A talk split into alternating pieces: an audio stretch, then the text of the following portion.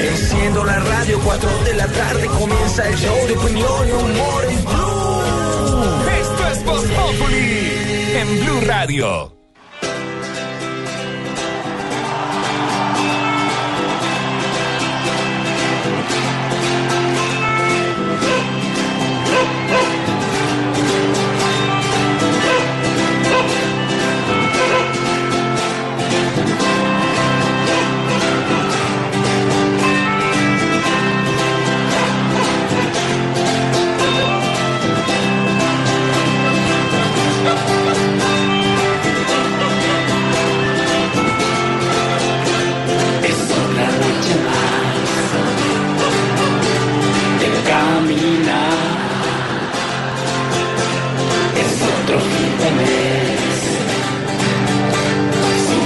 Sin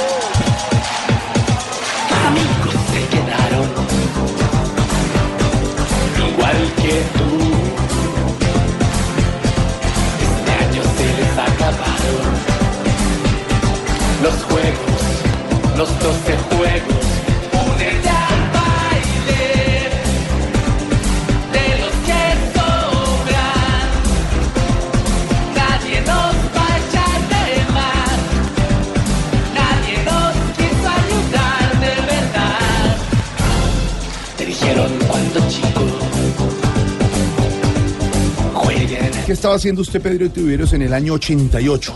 Estaba en la universidad y el día de este concierto, creo que es del que vamos a hablar, estaba en mi casa acompañando a mi mamá porque mi hermana apareció en la casa a las 7 de la mañana. Hágame el favor, día siguiente. lo terrible. Entonces yo me quedé con mi mamá. ¿Usted qué está haciendo en el año 88, Santi? Yo estaba ya en el, en el externado, ya también, en la universidad. Pero yo no fui a concierto. ¿No? ¿Su merced, Tampoco. Osquita? En la universidad tampoco. María? Yo en Villavicencio. Villa, bueno. ¿Dianita? Celebrando mi cumpleaños con una piñatica. 88. Claro. Sí, ¿Tiene, tiene fe- tiene- tiene fecha? una piñatica, sí. Piñatica, que salían cosas. O sea que esos piñatas hacen uno como hasta los nueve años. Por ahí, sí. Por ahí. Nueve, diez años. Es que ustedes son muy jóvenes. Yo ya estaba trabajando Gracias, en el gracias. Criptoso Noticiero en Bogotá. ¿Ah, sí? Bueno, sí Claro, no. Sí, Claro, eso fue un acontecimiento. Sí, señor. Pedrito, sí, Pedrito, claro, Pedrito recogía. Tamayito, ¿qué hacía en el 88? Estaba en el concierto, Jorge. ¿Vino Ah? ¿vino usted? Sí, señor, fui con la barra de amigos. Nos fuimos en carro desde Medellín. Nos quedamos en la casa de uno de los mejores amigos en el barrio Qué bueno, Rosales. qué bueno. Y fuimos al concierto, un gran Tenía- concierto, buenísimo. Era, flaco, tenía el copete alto. Sí, De la época, ¿cómo no? Claro, copete Sí, alto. sí, claro. Los famosos zapatos eh, que usan las niñas, los, ¿Los Reebok? los Reebok. Sí, con la lengüeta por fuera. Con la lengüeta por fuera fatal. Pero, la, pero el copete alto. Usaban, usaban chicles. Sí. Chicles, en sí, la época, ¿te acuerdas? Terrible. Chicles pegados con saco. Sí. Largo. Y eran colores pasteles. Todo era color Y pastel. espeluque mis hermanas el Alf. Sí, Entre, sí, entre eso más sí. Alf mejor. Ah. Ah, para los oyentes jóvenes, Alf todavía tengo el copeteado. sí lo tiene. Sí, yo no tan feliz cuando me lo Y el hago. copete de Alf. con Para ¿Quiere los verlo? oyentes jóvenes, año 88, Alf era la estrella de la televisión, una serie estadounidense de un, de extraterrestre que llegó y se ¿cómo quedó. hablaba Alf? ¿Cómo hablaba? ¿Cómo? Alf? ¿Cómo hablaba? Alf? Alf? Vivía un, un, eh, extraterrestre. eh, búsqueme la música de Alf, eh, don Mauro. Eh, un eh, extraterrestre en una casa, en un hogar eh, norteamericano. el, el papá buena gente, la mamá como todas un poquito regañona. Venía de, de Melmac. hermana linda. Venía de Melmac. Y el Y chicorio. comía gatos. Sí, comía y el chiquito era el, el pelado. Sí, sí, lo sí. grande. ¿Quién era chiquito en ese tiempo? Ah, niño chiquito. Ah, esta era, esa era. Alf. Producciones Punch presenta. Tamayo, Alf. A ver, Alf, hable. Y en ese Alf, que era un monstruo que conocimos todos, que está inspirado al copete, de las niñas que fueron al campín Y a ojo, a ojo, 70 mil personas entraron a ese gran concierto. Sí, señor. Y los hombres íbamos con peluqueado de honguito. Nos Sí, claro. el honguito, el honguito, parecido a los on the Block. Pues un día como hoy, un 17 de septiembre, pero de 1988, hace 30 años, se hizo el gran concierto, el concierto de conciertos Bogotá en Armonía, una idea de Fernando Pava Camelo, que era el dueño de 88.9, la superestación, al lado de Felipe Santos y de Armin Torres, que era el empresario de artistas. ¿Usted trabajó en 88? Yo trabajé en una superestación. 88 fue lo primero que hicieron, porque el que llegó fue el Capi, Sí. con la idea de Medellín de Veracruz, ¿no? Eh, Tito. Y Tito. Tito López. Tito López. El Morning Zoo, el Eh, zoológico de la mañana. Tito vio que en Estados Llamemos a ti. Ah, no, está sordo, ¿verdad? No, hombre. Voy a llamar. Tito, que nos acompañó en Blue, en el comienzo de Blue Radio, eh, fue a Veracruz, está en Veracruz, en Medellín, y él oyó que en Estados Unidos hacían un programa de mañana juvenil, música, tomadura de pelo, personajes, y arrancó el programa, y 88.9, Sí, Don sí. Fulgencio, que Claro, hacía... Total. Don Fulgencio Marín, Marín, Carlitos. Marín, no, no, no era Carlos. Eh, era Jorgito, Jorgito Jorgito Marín. Jorge Marín. Jorgito, Jorgito. Era Fulgencio Cabeza Manotas. ¿Y usted trabajaba ya ahí? Yo, tra- yo no, yo trabajé después. Después trabajaba. Después, después, después de Era ellos. más. ¿Papuchi no es de esa época? Sí, claro. Y Gabriel de las Casas, y Sí, todos. Alejandro Villalobos. Compañerito. Compañerito, señor. Ahí estaban. Fue la hora de corbata y corbata. Decidió Fernando Pava hacer eh, en, en la discoteca Keops, que funcionaba en Bogotá, famosísima. En el Valle dijeron, oiga, ¿por qué no hacemos un concierto con todos los grupos de rock en español que están tan de moda? De la muchachada, carajo. Entonces se reunieron y dijeron, bueno, hagamos una mezcla entre rock y pop en español. Eh, y para ese concierto invitaron a Franco De Vita, a José Feliciano, eh, al grupo Pasaporte eh, por Colombia, compañía limitada también, a Océano de Panamá, a Timbiriche de México, a los Toreros Muertos de España, los Prisioneros de Chile, Jordano de Venezuela y Miguel Mateos de Argentina. No, Impresionante. El concierto estaba programado para que empezara a las 5 de la tarde. Eh, la, eh, la- la alcaldía de Bogotá tenía que generar unos permisos porque los periodistas deportivos decían van a dañar la gramilla del campín. Gran debate. Alcalde Andrés Pastrana. Sí, señor. Alcalde Van a dañar esa gramilla. Entonces mandaron traer un tapete desde Venezuela para tapar eh, el piso, la, la gramilla, Secretario protegerlo. privado Kiko Lloreda. Sí, señor, ahí está. Y Y claramente hay que decir que lo volvieron un pantanero. lo veo unos pantaneros, sí, señor. Porque resulta que después fue tanto el frío que los eh, asistentes al concierto se empezaron a tapar con el tapete, lo cogieron de cobija y entonces todo el mundo empezó a saltar y se hizo un charquero horrible. Y obviamente al otro día el partido que tenía cita a las tres y media de la tarde estaba todo vuelto una porquería. de toros y mataron a los cantantes y ahí vienen los toreros muertos. Recuerdo no, muy no, bien no, esa no, no No, la no, no, historia, no, no, no, no, Ay, pero estamos Pero- contando bien la historia. Yo, yo entré al concierto, fui de entrada por salida, como todo. Como siempre. Ocho de la noche. Eso sí, como todo, entrada por salida. No, Qué no, no, tristeza, qué tristeza. Diga, diga la verdad, no, no cupo. Diga la verdad. había mucha gente, había mucha 180 gente. kilos. Pues- no cupo, ya no había cupo. Alrededor No, de la no, una no. de la tarde, No, yo tampoco. ese sábado 17 de septiembre, a la una de la tarde estaban 65 mil personas alrededor del favor. Ahí estadio. es donde se pierde Javier y empiezan a buscar. ¿Y dónde está Javier? Que no, doctora, No. que eso no pasó ahí, hombre. Pero sí fue un hito en todo, de- digamos, de todo tipo, porque Sí. a partir de ese momento se generó en Bogotá el debate de hacer conciertos, de buscar espacios para hacerlos, porque en esa época utilizar el campín, yo recuerdo que fue un debate que duró muchos Claro, meses. pues sigue Era- hasta el día de hoy. Hasta el día de hoy. Hasta el día de hoy, sí, señor.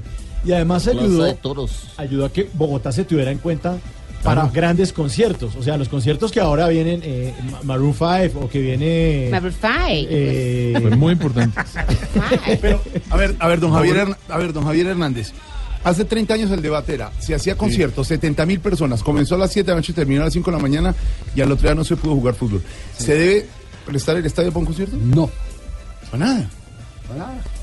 Es decir, se puede prestar el estadio para el concierto, pero no la, no la No la gramilla. grama. no la gramilla. No la gramilla, pero como son tan garosos, quieren eh, Llenar la gramilla y todo. Sí. No. Tiene que haber un sitio de eventos como el que están haciendo al lado, que van a sí, recuperar en 15 días el eso sí. parqueadero. y- Fíjese que increíblemente la mejor cancha en este momento del país es la cancha del estadio de techo, Sí.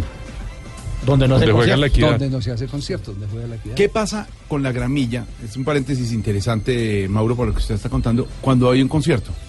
Lo que pasa es que hay, hay eh, la teoría engañabobos eh, que tienen quienes administran los escenarios que dicen, no, es que le pusimos una lonita encima para que la grama no se, no se dañe. Es que el daño no es ese, el daño es como la grama se compone de distintas capas eh, para garantizar el drenaje, usted le mete el peso de esas personas, inmediatamente se comprime el drenaje. al comprimirse, entonces cuando vienen las épocas de lluvia, eso no se ve al otro día del concierto, cuando vienen las épocas de lluvia, entonces el drenaje no chupa porque está totalmente obstruido, porque ha tenido mucha gente encima, y entonces lo que hace es el estancar el agua y, y convertirlo en un lodazal, que eso es lo que está pasando con la mayoría de no del país. es un problema. Eh, ¿Cierto, Dani? Sí, sí, sí, Claro. sí, sí, sí, sí. No absorbe lo suficiente. Es bueno que el drenaje funcione. El drenaje tiene, tiene que funcionar porque si no cualquiera tiene que terminar chupando. Y entonces eso es un problema Pero ¿cómo- grave. ¿cómo es lo del drenaje, Dania? Eh, lo que está explicando A ver. Demos, pero tendríamos que empezar porque mires la grama, ¿no? Mm. Entonces tú miras la grama, ¿no? Está húmeda. Depende. Está sí, húmeda. eh, cuando está húmeda es el problema. Mm. ¿Viste? Entonces después empiezan los problemas porque huequito aquí, huequito allá. Entonces tú vas a ver y no drena. Entonces a chupe y chupe y entonces se vuelve ahí. No, no se puede prestar la cosa. Como por queda eso. claro, don Mauro, don Javier no fue al concierto de conciertos. No, ¿Cuál fue ese? ¿Cuál fue? ¿Cuál fue ese? Miguel Mateos, los Ah, toreros no, muertos, no, no. alcaldía Andrés Pastrana, Ah, no, no, 5 de la mañana salieron, 70 mil personas metidas ahí. Imaginen cómo quedó el partido. Al otro día. El otro día no pudieron ni jugar. Y además se atrasó el concierto porque Franco De Vita se alargó y también eh, eh, José Feliciano también se alargó. O sea, tenía un tiempo estimado de toque y le dio por improvisar y dele y dele y dele. Cuando llegó Miguel Mateos, le hicieron ir muchas veces del hotel al campín.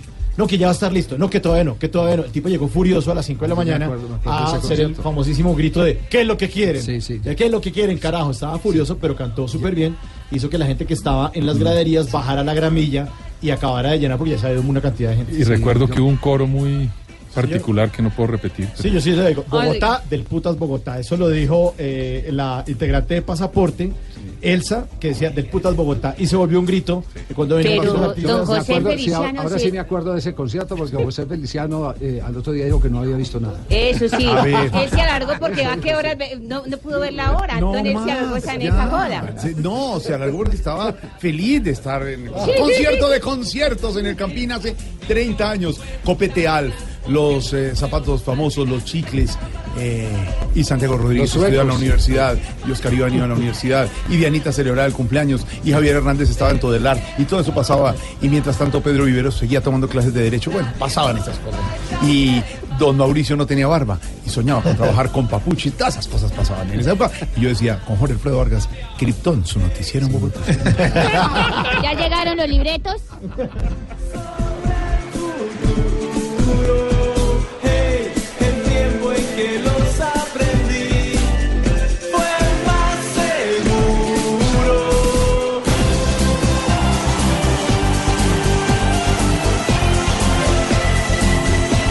Don Mauro va a recordar musicalmente ese concierto de conciertos de hace 30 años y yo lo voy recordando a usted que hoy termina el desafío Superhumanos. Último capítulo. Último capítulo hoy, mañana comienza Hoy Yo sabe quién me es el llamo. ganador, ¿cierto? ¿Quién? Sí.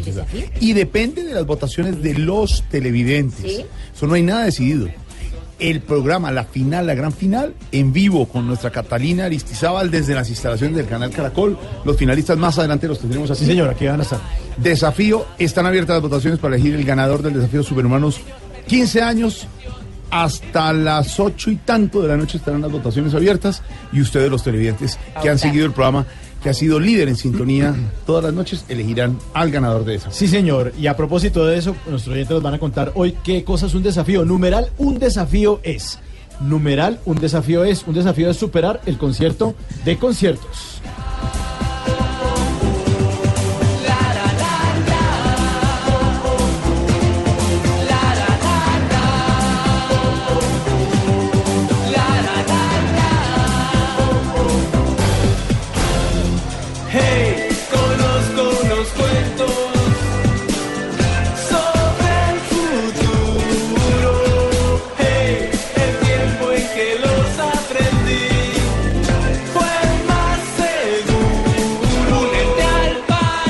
Muchas noticias hoy lunes 17 de septiembre.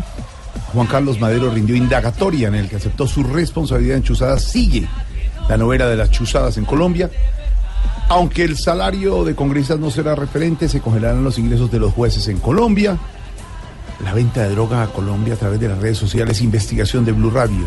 Guatemala ratifica que no permitirá ingreso al jefe de la Comisión Internacional Iván Velázquez. Francia apoyará con 116 mil euros reincorporación de excombatientes de la FARC.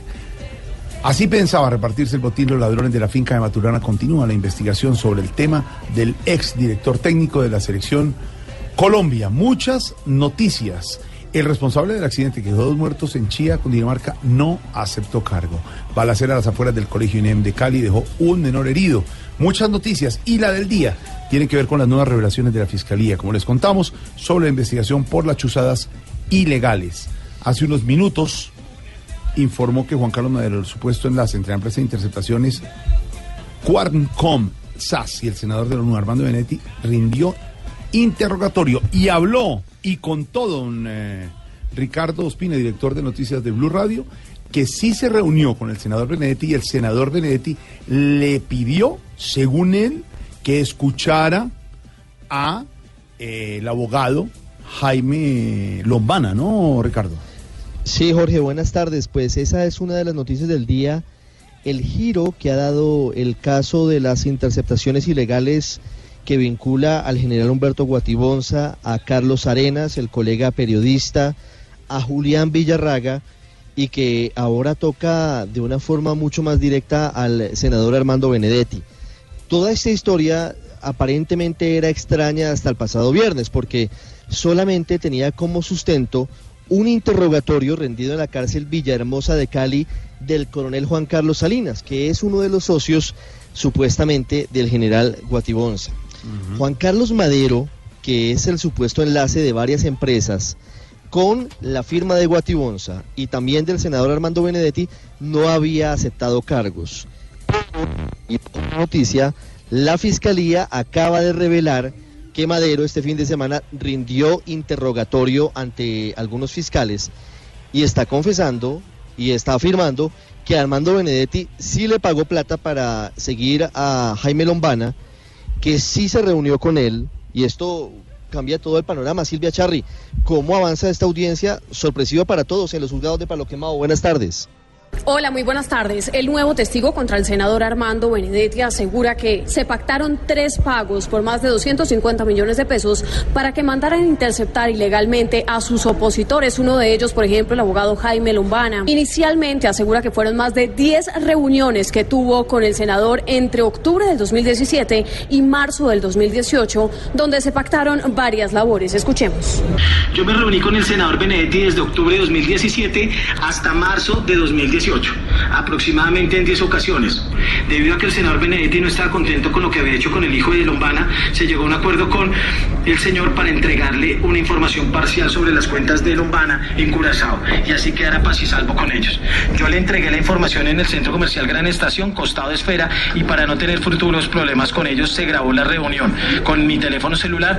En la primera oportunidad pactaron 7 millones de pesos para que interceptara los teléfonos de Jaime Lombana y blindara los suyos y los de su esposa. Luego, como esos seguimientos no dieron fruto, pactaron otros 40 millones de pesos para que siguiera al hijo de Lombana. Y finalmente, como no estuvo conforme con esos seguimientos, pactaron una suma de 200 millones de pesos para que le entregaran una información parcial sobre unas cuentas del abogado en Curazao. Lo más importante de todo y lo que sería la prueba reina contra el senador es que Juan Carlos Madero asegura que de las últimas reuniones tiene incluso videos en su celular que entregará voluntariamente a la fiscalía. Silvia, gracias. Noticia en desarrollo. Juan Carlos Madero rindió interrogatorio en el que aceptó su responsabilidad en Chuzadas, pero grababa todas las conversaciones con quienes lo iban a contratar para estas operaciones. El acuerdo, don Ricardo. Un acuerdo muy importante que alcanzaron el gobierno, el presidente Iván Duque en cabeza del Ejecutivo, con los partidos políticos y los promotores de la consulta anticorrupción del pasado 26 de agosto. ¿Acuerdo sobre qué? Sobre el paquete de nueve proyectos de ley para luchar contra la corrupción.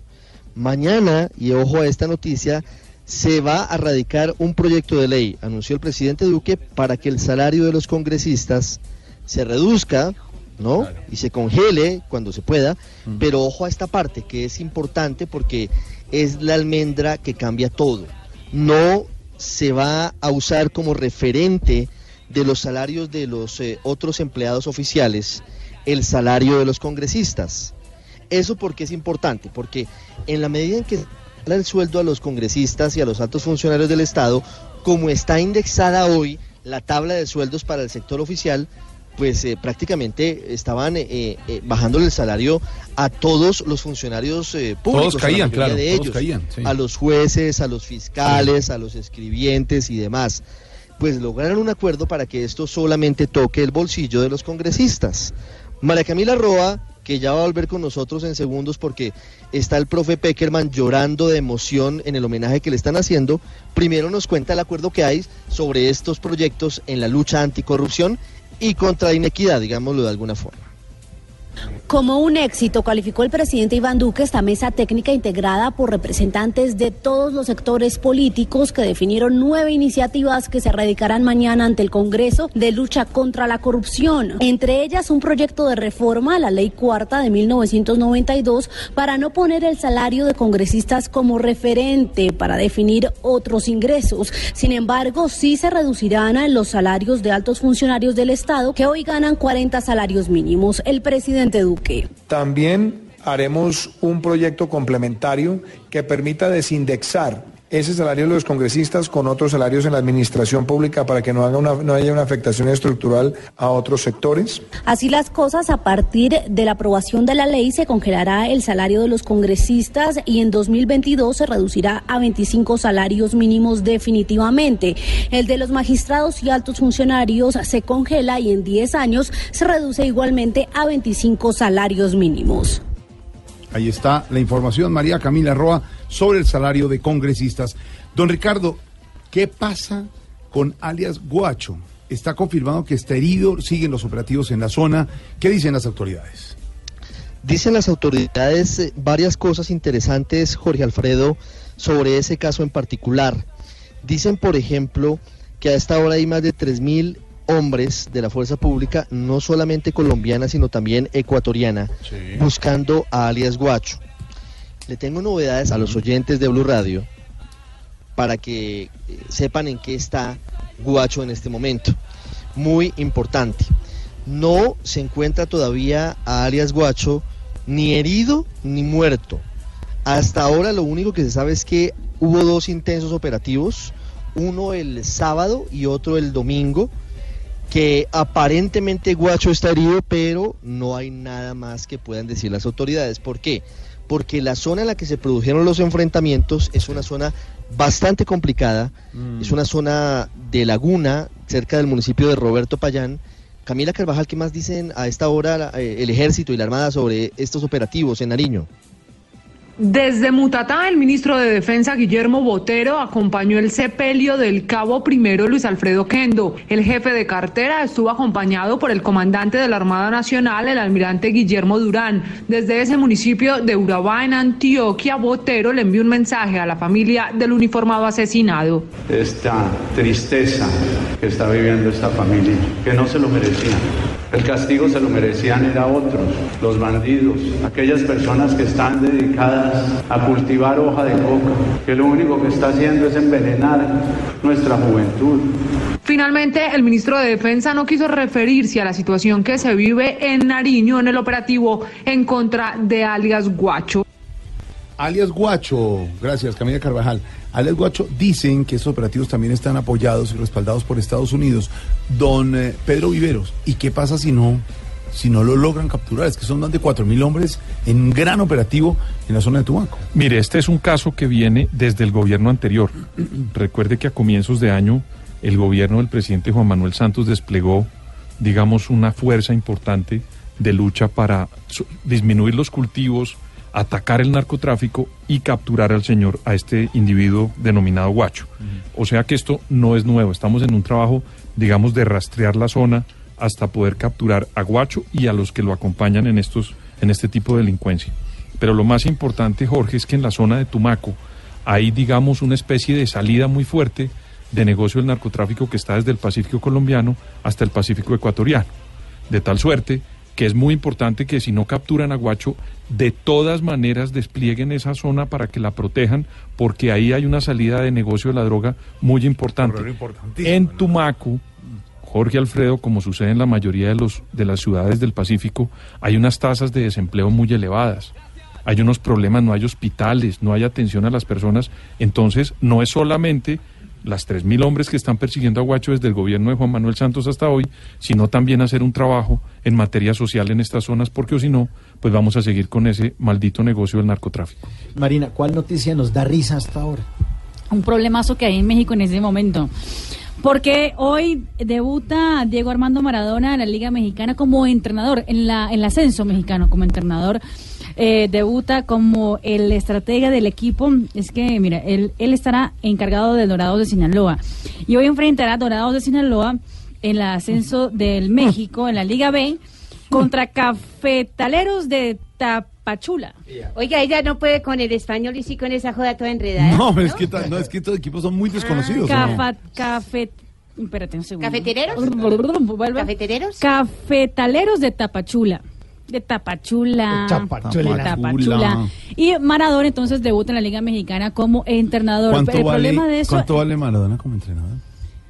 No, él está ganando, está ganando Un bien. platal. Sí, un platal, obviamente, pero un hombre de aspiraciones. Para un equipo de segunda división. para un equipo de segunda división en México. ay, ay. Hay mucha gente que dice que lo que quieren en Sinaloa es, es, eh, cambiar un poco, el, quitar el, el, el mal estatus que tiene toda esa zona de México por todo el narcotráfico, pero Ah, terminan pero ¿cómo? llevando a Diego Armando Maradona. Suena un poco, Da un poquito un de poco raro, sí. Oiga, cuando salga a la cancha le van a tener que advertir algo al señor Maradona, oiga. ¿Qué, Ignorita? Que la línea con que demarcan la joda esa de la cancha es de cal. su decir. Ah, Maradona de sí, sí, técnico. Hijo de madre, qué risa me da. Hijo de madre.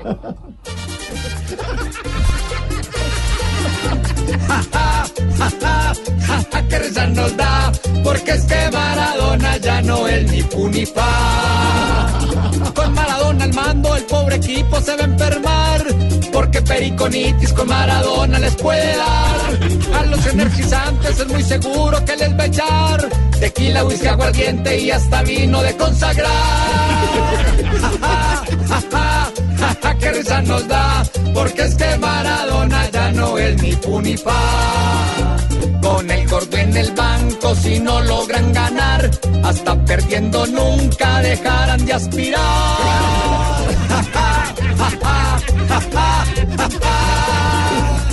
¿Cómo serán las noches con Maradona yendo de frac? Diciendo cojan fuerzas, pero con tres copas de coñac. Que en pleno partido saque cualquier hincha para bailar. Un reggaetón pegado y después la invite a perrear. Ja, ja, ja, ja, ja, ja, que rezar nos da, porque es que Maradona ya no es ni fu ni fa. Le tengo el dato, Jorge Alfredo. Señora. 180 mil dólares. Eso serían casi que 600 millones de pesos. Mm. Más o menos 600 millones de redondo, pesos sí. al mes. Al mes. ¿Por segunda división? por segunda división a Diego Armando Maradona. El problema que ha causado Maradona en, en esa zona es que una zona que necesita de mucha policía, de mucha seguridad por todo lo que pasa con el narcotráfico, pero que toda la fuerza policial hoy estará en el estadio para cuidar Claro. justamente la seguridad del partido. Entonces, grave problema. 540. 540 millones de pesos. Ay, Está. ay, ay. Estás en el trancón. Y en el trancón, todo es. Voz Populi. En Blue Radio. Voz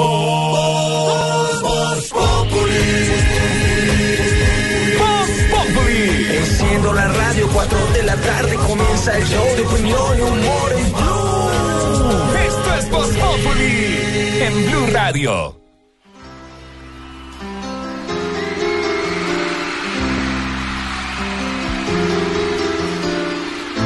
Que piensas marcharte, ya lo sé, y no te detendré. Haz lo que tú quieras. Sin embargo, recuerda que yo estaré aquí en el mismo lugar. Y si solo tienes ganas de hablar, con gusto escucharé. Y si él supo darte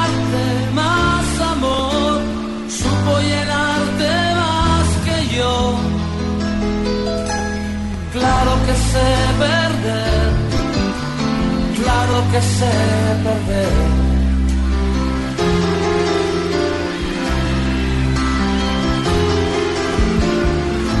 No tienes por qué disimular. Esas lágrimas están de más. Si tienes que irte, vete ya. Sin embargo, esperaba que te quedaras, pero el agua hay que dejarla correr. Mientras yo me tragaba palabras que no pude decir.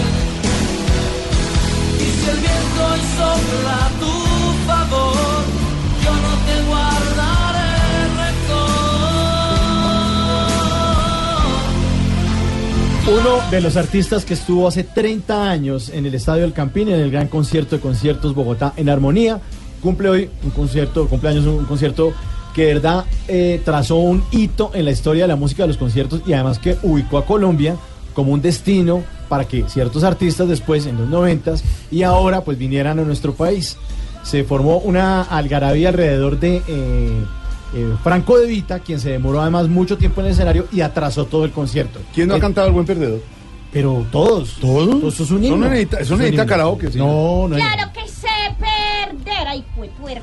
Dice su amigo Gabriel de las Casas. Él, él no estaba en 88, empezó en Radioactiva, pero fue al concierto y, oiga, Gabriel, el lío era de volverse a la casa a las 5 de la mañana. Nadie tenía previsto eso. Como dice nadie. Pedro Lerma, llegó a las 6 de la mañana. Caminó Gabriel desde el estadio hasta la 94, que logró coger un taxi que me llevara a las 134. Pues la transmisión se hizo con Fernando Pava Camelo y Armando el Chupo, Pla- eh, Chupo Plata. Armando Plata. Y un Camacho. grupo de DJs nuevos, nuevos, entre ellos Jorge Marín, nuevo, Andrés Nieto, nuevo, Alejandro Villalobos, nuevo, y tu, tu, tu- Tulio Zuluaga.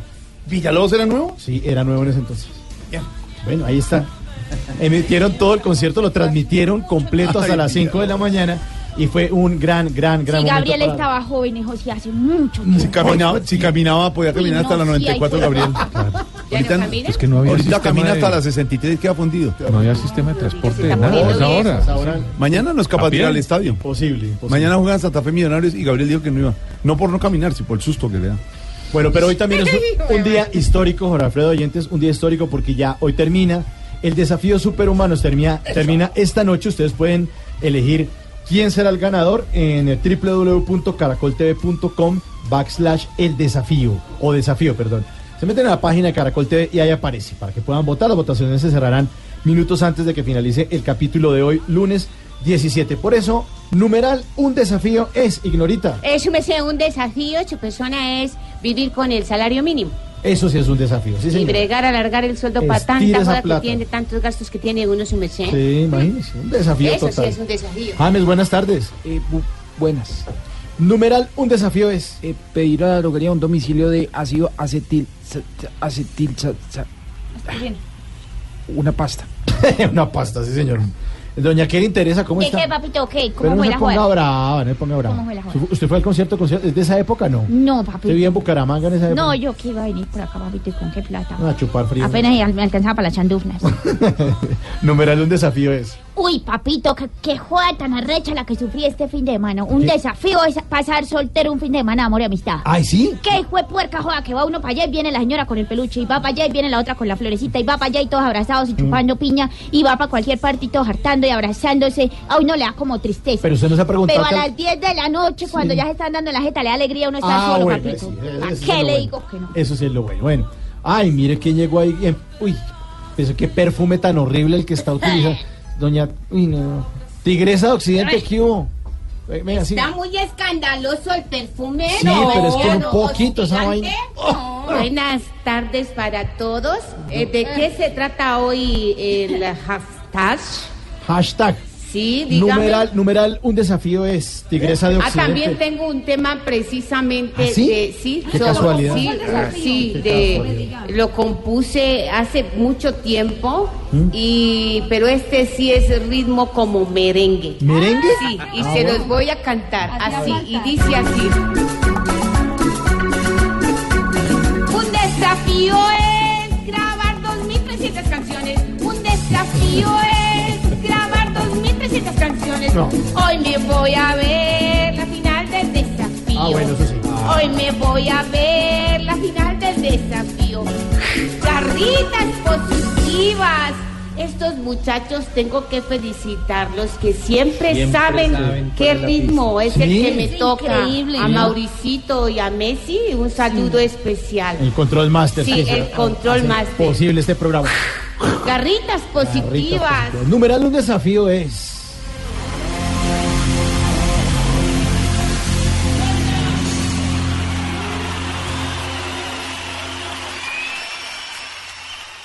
Que el jefe no te dejó salir temprano de la oficina. En la oficina, todo es Voz Populi. Hola, ¿dónde anda el presidente Maduro, el presidente del país vecino? Mientras... Maduro está regresando de China. Recuerde que empeñó lo que queda de Venezuela en un unos préstamos y unos créditos con el presidente Xi Jinping. Hay quienes dicen que ya PDVSA. PDVSA quedó ya en manos eh, chinas, quedó en manos privadas, se privatizó de hecho ante la deuda.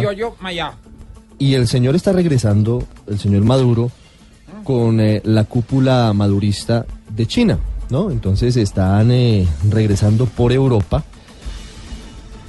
y hay una imagen que duró solamente unos minutos en redes sociales, pero ya es viral en toda ¿Ah, la- la América quitaron? Latina. La quitaron. Es un video en Instagram, realmente no es uno, son cinco videos de Nicolás Maduro con su esposa Cilia Flores, con el vicepresidente Tarek El Aizami, es decir, con eh, la camarilla que rodea a la dictadura, adivine qué, en uno de los restaurantes más lujosos de Europa, comiendo viandas costosísimas, fumando tabaco. Marcela Perdomo de la redacción digital de ¿Estuvo Blue Radio. también, Marcela? No, Mar- Marcela. Marcela nos cuenta de qué se trata el video y la curiosa casualidad de que eliminó el famoso chef, que usted ya nos va a contar cómo se llama, Estoy escuchando. la imagen de sus redes sociales. Yo creo que lo llamaron desde el avión presidencial y dijeron, por favor, baje eso porque es que en Venezuela hay 20 millones de personas sin, sin, sin comida. Marcela, y usted tiene aprendiendo, no, no, aprendiendo. Yo no estuve, Ah, yo vengo a contarle. Ah, bueno, Marcela, cuéntenos por favor. Buenas tardes. Efectivamente, buenas tardes Ricardo. El chef tardes. es, es conocido como Salt Bae. Ah, yo sabía. Es, Ay, es un chef turco que se volvió popular por su particular forma de echarle sal a la comida. Entonces los invito a que ingresen a las redes sociales, busquen la cuenta y entrense porque es famoso. Lo tenemos en nuestras Sí, redes señor, sociales. ya, ya lo tenemos en ¿En blueradio.com. Instagram está? ¿Qué hace? ¿Cómo se llama? Son Salt By. Ese es el que hace así. eh, bueno, ustedes no están viendo, pero entran a redes sociales y lo ven. Ah, muchas gracias Son- por la son ilustración. cinco videos. Muy útil. Santiago. Observen, observen. Muy ilustrativa. Son cinco videos que están en, estaban en la cuenta, porque como dice Ricardo, se borraron de la cuenta del famoso chef. En los videos se veía a Nicolás Maduro, eh, esto va a sonar un poco mal, pero atragantándose de comida. Toca aprovechar. Unas eh, costillas. Ah, ¿qué era lo que estaba diciendo? ¿Cómo estás tú? ¿Cómo le va, señor presidente? Chinchupaine. Es que le quitaron, le quitaron eh, la, el, sonido de los videos. dice. Eh, no sé si nos pueden ayudar a ver escuchando un- una parte del primer video. segundo- el No puede ir plano, uno a ningún supuesto. bufón Sí. por ahí a comer porque de una vez le sacan memes y cosas. Buffet. ¿Cómo se dice? Escúcheme la incoherencia. Este señor, ya le voy a contar cuánto cuesta el plato en ese restaurante, porque es una cadena que además está en Nueva York, está en, En Dubái, está en. Miami. Estábamos comiendo chuchi. ¿Tenemos el audio de, de Maduro? Mauro, escuchemos a Maduro.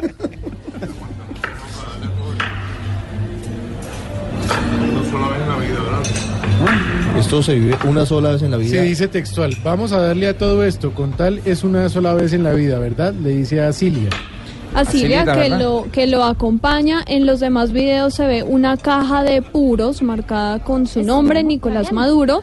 Además, eh, comiendo se ve una seguridad impresionante. Hay hombres con metralletas gigantes custodiando al presidente venezolano y al final él sale, se No entiendo es además eh, cómo este chef, o yo no sé si es el cocinero o es el jefe de mesa, que está partiendo esos, pedazos chef, de carne sí. de una forma, No Es entiendo. por, es por eso que es famoso, porque es ¿Pero una es por la forma... sal o por, o por- o él tiene su, ¿Qué su forma de forma, la particular de, Lo de Es la cortar forma la de él, carne. Eso es envidia, la envidia es lo que me tienen ustedes allá en Colombia. Por Porque eso es que estaba él aprendiendo es chino. famoso, porque él es, él es famoso por eso.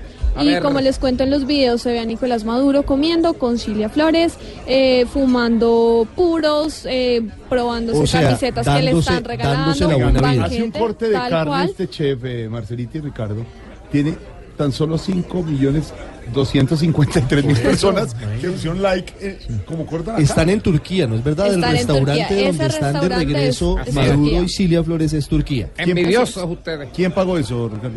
Pues los venezolanos, ¿quién más? Te quisiera le ver tengo, acá, Jorge le, tengo, Vargas. le tengo datos de la cadena de restaurantes Nusur et Steakhouse. Mira, no Tiene sedes en varias partes del mundo, según el periódico El Economista. En Nueva York, una cena para tres personas en esa cadena de restaurantes no cuesta sino 541 dólares.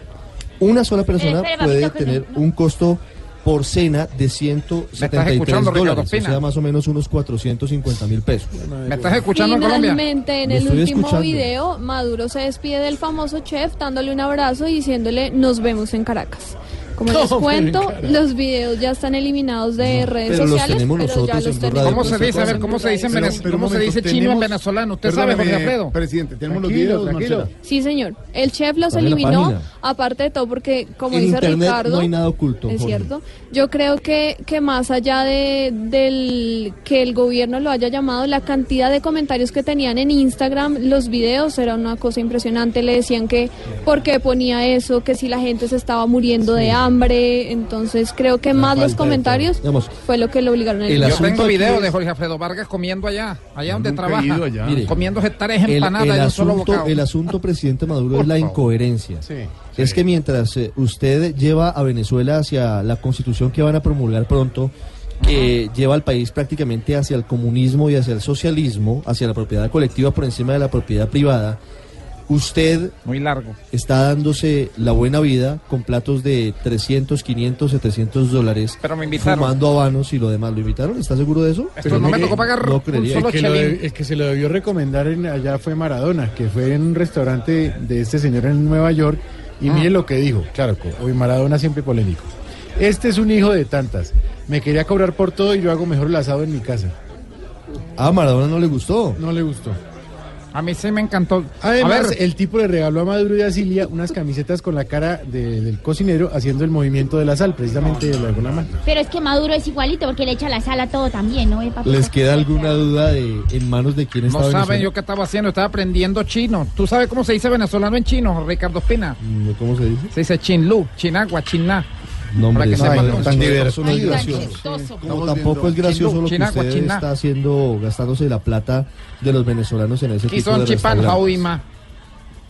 Don Ricardo, aquí estamos viendo el video, está en las redes sociales de Blue Radio. Entre tanto, en Colombia, la vigilancia que anunció el Procurador General de la Nación, Fernando Carrillo, ¿para qué? Para que la tutela sea garantizada en el país. Recuerde usted que la semana pasada se presentó el proyecto de reforma a la justicia. Y hay dudas sobre si se va a limitar o no el derecho de los colombianos a entablar acciones de tutela. El gobierno dice que pretenden organizarlas, que pretenden hacerlas más eficientes. El procurador está diciendo, no vamos a permitir restricción alguna. De hecho, esa es la importancia de la tutela, que es el único instrumento que, le permite al ciudadano de a pie tener acceso a una justicia pronta. Y dicen muchos sectores, entonces ahora la van a quitar. Lo único que tiene el ciudadano de a pie hoy como justicia, Jairo Niño, ¿qué más dijo el procurador? El jefe del ente de control, Fernando Carrillo, señaló que examinarán cuáles son las implicaciones que va a tener la reforma a la justicia en la acción de tutela, analizando punto por punto los posibles cambios. Nosotros necesitamos examinar detenidamente cuáles son las implicaciones que la reforma a la justicia va a tener en la acción de tutela. Ustedes saben que no solo tuve el privilegio de ser miembro de la Asamblea Nacional Constituyente, sino uno de los propulsores de la acción más importante de democratización de la justicia que tiene este país. Y no vamos a admitir restricción alguna. Yo quiero saber cuál es la base de la propuesta del gobierno en términos de evidencia de que eso va a reducir la descongestión o que eso va a racionalizar la tutela. Lo que creo es que admitir su restricción es admitir un retroceso en la democracia colombiana. Desde esta institución se anunció que lo primordial en esta reforma es defender la acción de tutela como Estado de Derecho para los ciudadanos del país. Desde Tunja, Boyacá, Jairo Niño, Blue Radio. Don Jairo, muchas gracias. Ricardo, homenaje en Palacio hasta ahora y muy merecido al profe Peckerman. Dos mundiales de fútbol, eliminatorias, Copas América en este evento en la casa de Nariño Peckerman. Pues eh, a falta de un homenaje de la Federación Colombiana de Fútbol a José Néstor Peckerman, el técnico que nos llevó a dos mundiales, el hombre más exitoso en la historia de la selección Colombia, el presidente Iván Duque, lo hizo llorar, le entregó el pabellón colombiano, María Camila Roa. Esto ha sido muy emotivo en Palacio. Buenas tardes. Ahí escuchamos a Peckerman con eh, lágrima. El, el profe está muy conmovido.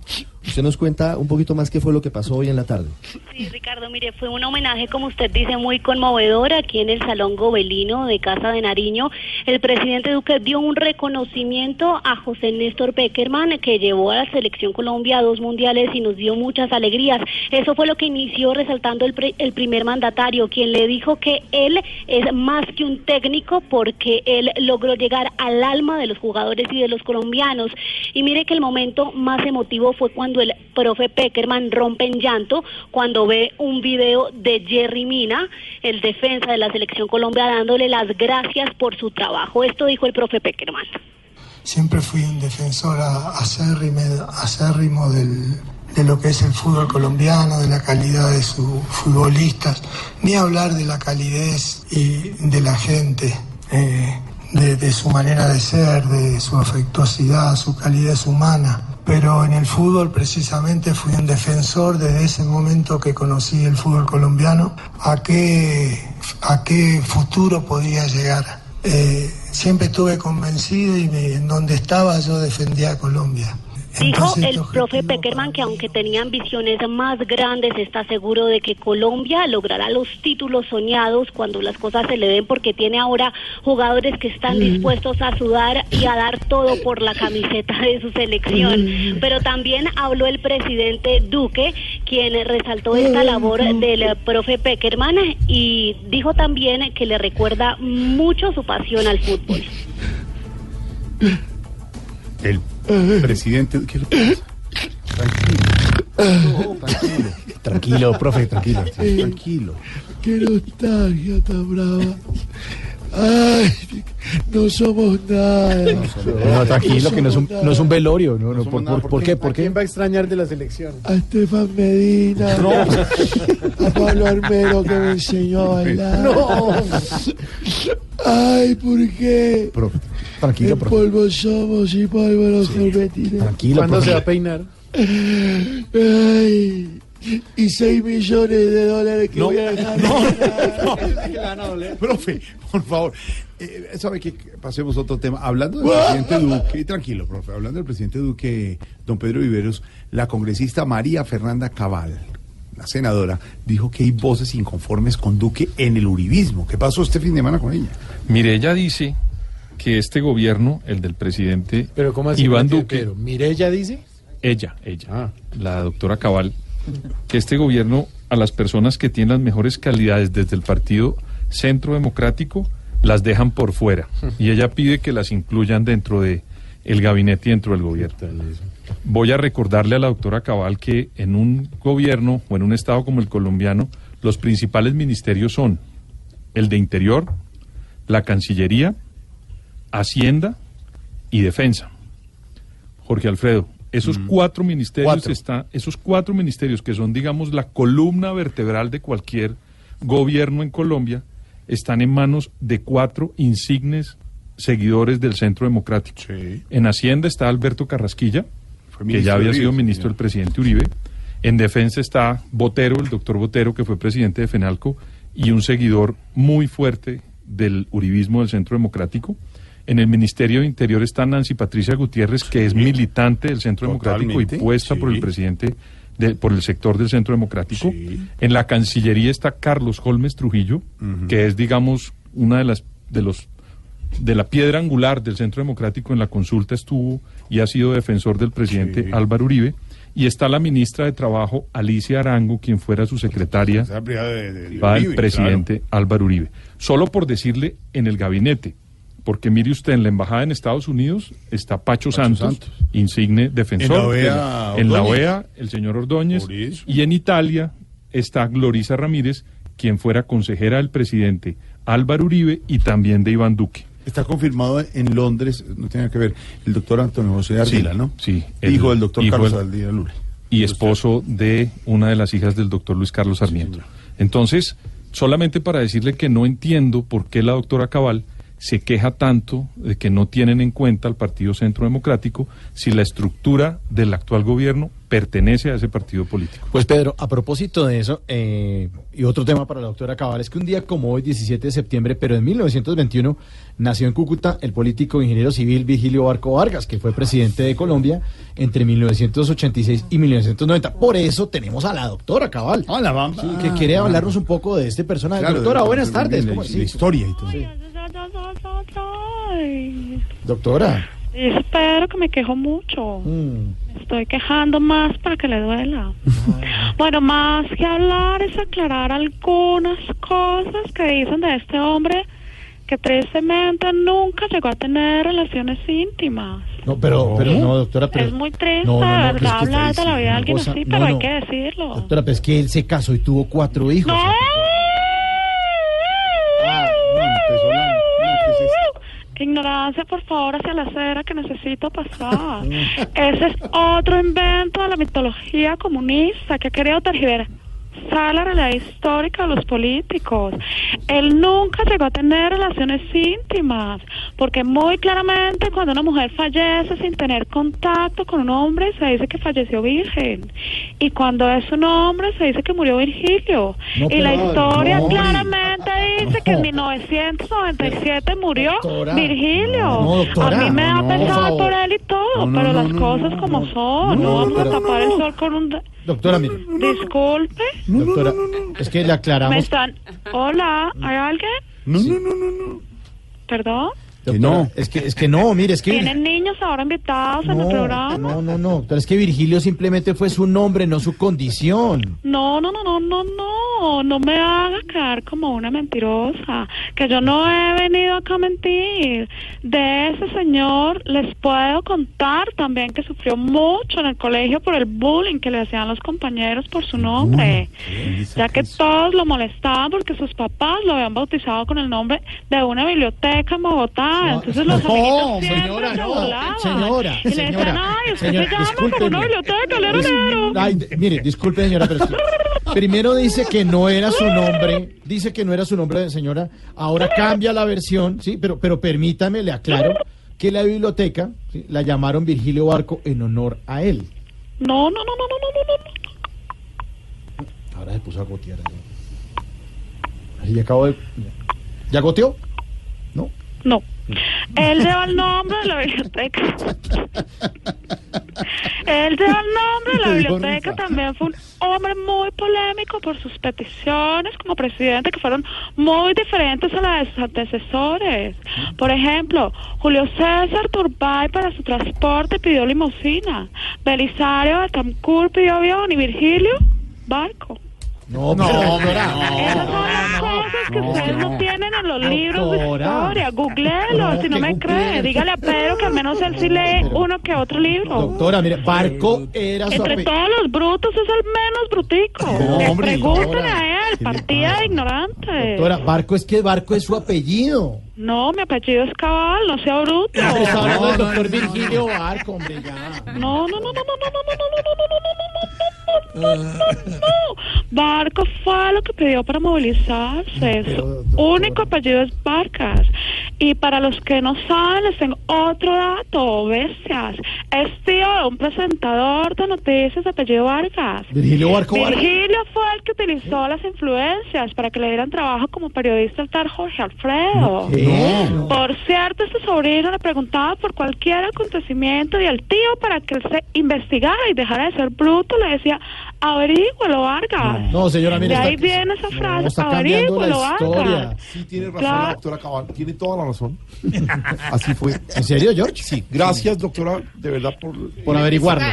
¿Con quién la- hablo? Ni la doctora Cabal ni George tienen razón Sí, de no nada, tiene no razón. Señora, está cambiando la historia usted. En serio. No, no, no, no. Ya dije no. Sí, ya dijo. El que la cambió fue Virgilio. Él sí cambió la historia realmente de este país con esos discursos magnanísimos. Sobre todo cuando en pleno discurso de posesión dijo, Estoy en vagos. dijo eso?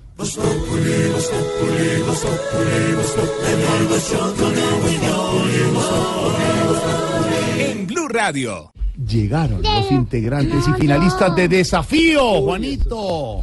Sí, yo los ¿Con vi. quién quiere foto? Con todos, Con porque Belmer, yo los con vi Oscar en el desafío. Oiga, divinos, ¿no? Con Muy nerviosos para esta noche, hola. Con Diego Posada. Nervioso, 600 millones en juego. Cualquiera, ¿no, Millón? 600 A la millones. orden, mira la tarjetica por aquí para que se gasten esa platica conmigo. 600 millones de pesos que muy amablemente yo doné para que ellos pudieran ¿Quién le va a ganarse esto, por supuesto. Esa Sí. jodadera, plata Yo voy, a, uno. yo voy a presentar con Malú la final, ¿cierto, Malú? Pero claro que sí, mi George. Ahí somos- vamos a estar. Aquí está, Belmer Ospina B. ¿B o B? B. B. Vi, vi, vi, Esa vi. vi de los vallecaucanos. Belmercito, ¿por qué le va a ganar a los otros? Porque, Porque yo sí vi lo que me quería ganar. ¿Por qué? bueno, yo en, en- en el recorrido del desafío, mi, mi parte, yo llevé mi, mi escudo hasta la fusión, mantuve mi región en alto. Eh, fui a siete muertes y volví. Entonces, eso es bastante y competí con... ¿Cómo un- hace? Ay, Lázaro. Tú sabes, yo lo resucité porque tú eres grande. Oscar Muñoz, el olímpico. Yeah. Osquitar, de los costeños. ¿Por qué les va a ganar a los otros? Bueno, yo creo que Colombia me va a elegir porque fue una persona íntegra de principio a fin y, y bueno, vamos a ver qué... ¿No, ¿No va a golpear la mesa? No, no, sí.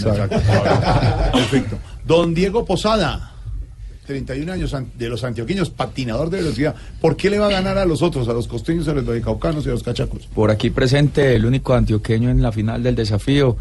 Muy orgulloso de estar acá y le, les quiero ganar realmente porque siempre fui una persona muy honesta, leal. Siempre estuve mirando hacia el frente y haciendo las cosas bien y perfectas. Entonces, esa es la, la, la razón por la cual me merezco este premio. Me falta uno de los finalistas. Witzmar, Lucumí. ¡Ay, por Dios! No, Lucumí, Lucumí. no. Estaba feliz. No. Don Lucumí, ex militar de las Fuerzas Comando, Cachaco. ¿Por qué le va a ganar usted, Lucumí, a los antioqueños, a los costeños y a los vallecaucanos?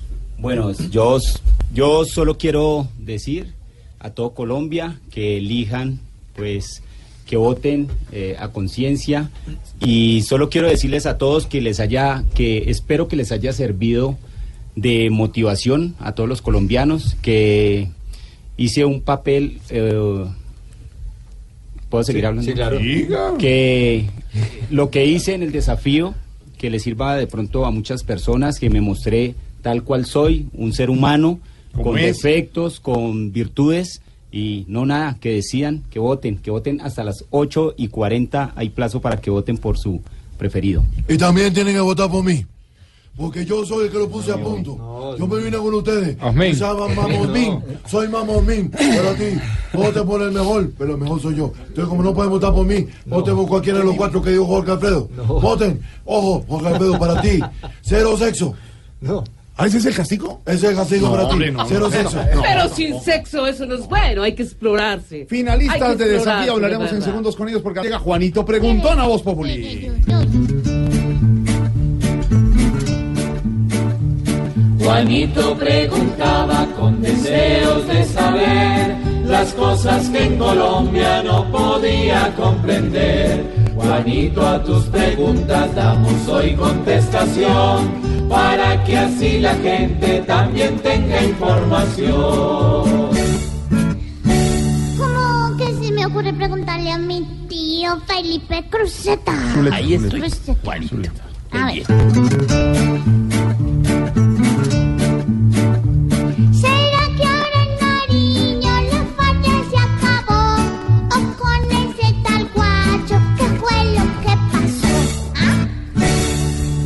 Juanito, usted me está preguntando qué pasó con alias Guacho. Bueno, recordemos primero que alias Guacho es un disidente de las FARC, eh, de origen ecuatoriano, pero quien entró siendo niño a las FARC, luego ha delinquido y ha hecho toda su carrera delincuencial en Colombia. Y alias Guacho es eh, quien asesinó, recuerde usted, a dos periodistas y a un conductor de un diario ecuatoriano que inclusive generó reacciones em, muy fuertes por parte del presidente Lenin Moreno, quien entre otras cosas sacó del Ecuador las mesas o la mesa de conversación que había entre el gobierno colombiano y el ELN ahora. ¿Qué pasó con él? Pues nos han informado el sábado de, eh, de viva voz el propio presidente Iván Duque que fue seriamente herido por un francotirador y allí desafortunadamente murió un infante de marina, lamentablemente, porque así lo debemos registrar. Dicen que Guacho está herido, que hay un operativo militar enorme de las fuerzas militares colombianas y con la colaboración de las fuerzas militares o del ejército ecuatoriano. Pero han pasado más de 48 horas y pues eh, hasta ahora no se sabe qué pasó con Alex Guacho, distinto de que según los reportes eh, pues estaría gravemente herido. Entonces realmente pues no ha pasado mucho, o por lo menos no que haya trascendido, pero al parecer no hay avances nuevos en lo que tiene que ver con el tema. Eh, vamos a ver si finalmente lo logran capturar, porque si está gravemente herido, saben en dónde está, y hay más de 20 mil hombres de las fuerzas militares y un gran operativo militar para dar con alias Guacho herido, pues lo lógico era que lo, que lo, pues que lo capturaran, porque pues si usted está herido no tiene para dónde coger distinto de meterse, digamos, en, en un cambuche. Eh, por supuesto, la zona es difícil, este es un delincuente profesional, debe tener unos anillos de seguridad porque además ha estado dedicado al narcotráfico grandes, en fin, no le estoy diciendo que es un operativo fácil, ni mucho menos. Pero, pero Juanito, pues eso es lo que ha pasado hasta ahora con alias Guacho. Vamos a ver si hay nuevos desarrollos eh, para saber si finalmente lo capturan o lo dan de baja, porque la orden es darlo de baja. Eh, y por supuesto, eh, pues que está herido, pero tampoco sabemos si está herido. Puede estar muerto, puede que lo hayan enterrado ya también sus compañeros. Eso no se sabe nada. Y es muy difícil, pues, pedirle a las fuerzas militares que digan con exactitud qué está pasando, porque pues para ellos también es difícil entenderlo, porque por lo que le digo, por la zona, por la experiencia del delincuente, por la gente que lo rodea. Así pues, Juanito, que eso es lo que está pasando con alias Guacho. Que se acabe esa guachofita.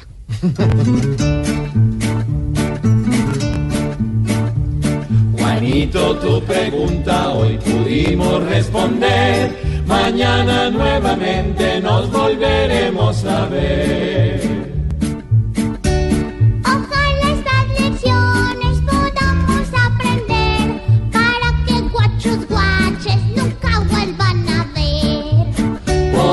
Juanito.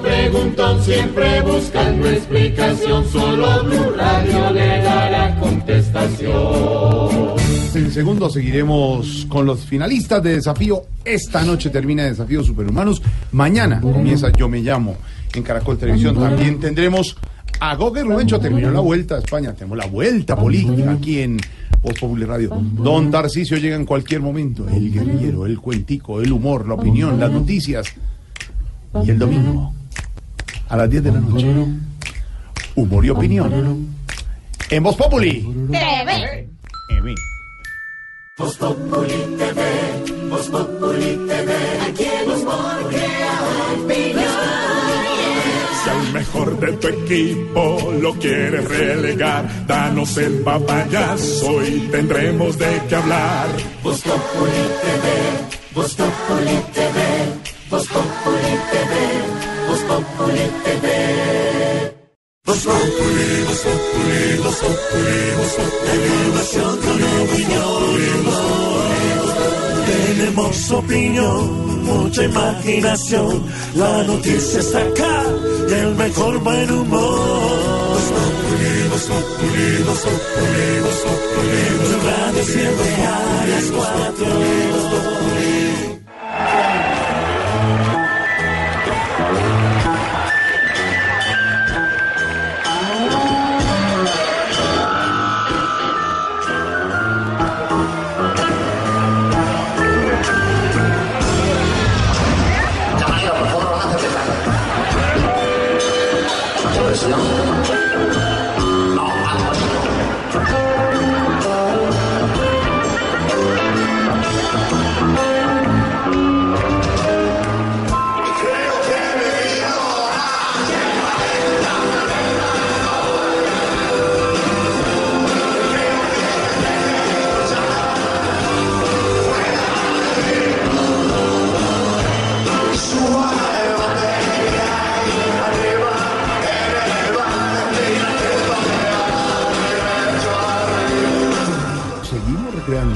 30 años después, el concierto de conciertos en Bogotá, alcalde Andrés Pastrana, comenzó a las 7 de la noche. Estaba el Campín, 70 mil personas.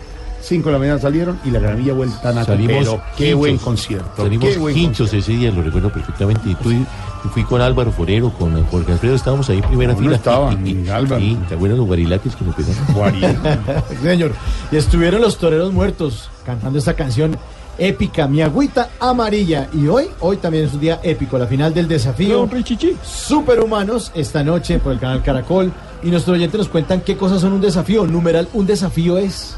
Fresnel, un desafío es caminar por la calle, que te suene el celular y tener que ubicar un sitio estratégico para contestar y evitar un raponazo. Es un desafío. Es un desafío. Harvey Martínez, un desafío es aguantarse la risa al escuchar los relatos de la senadora Cabal de Voz Populi. No. Saludos desde Guamal Meta. Un abrazo para. Junior Para Rodríguez, un desafío no reír con los buenos libretos del elenco de Voz Populi, Norita, Barbaritos, Cariban, saludos Gracias, su a todos. Gracias, su persona. José Salvador, un desafío tener la capacidad de crear empresa en este maltrecho y amado país. Es un acto de mucha fe. Eso sí es cierto, eso sí es cierto.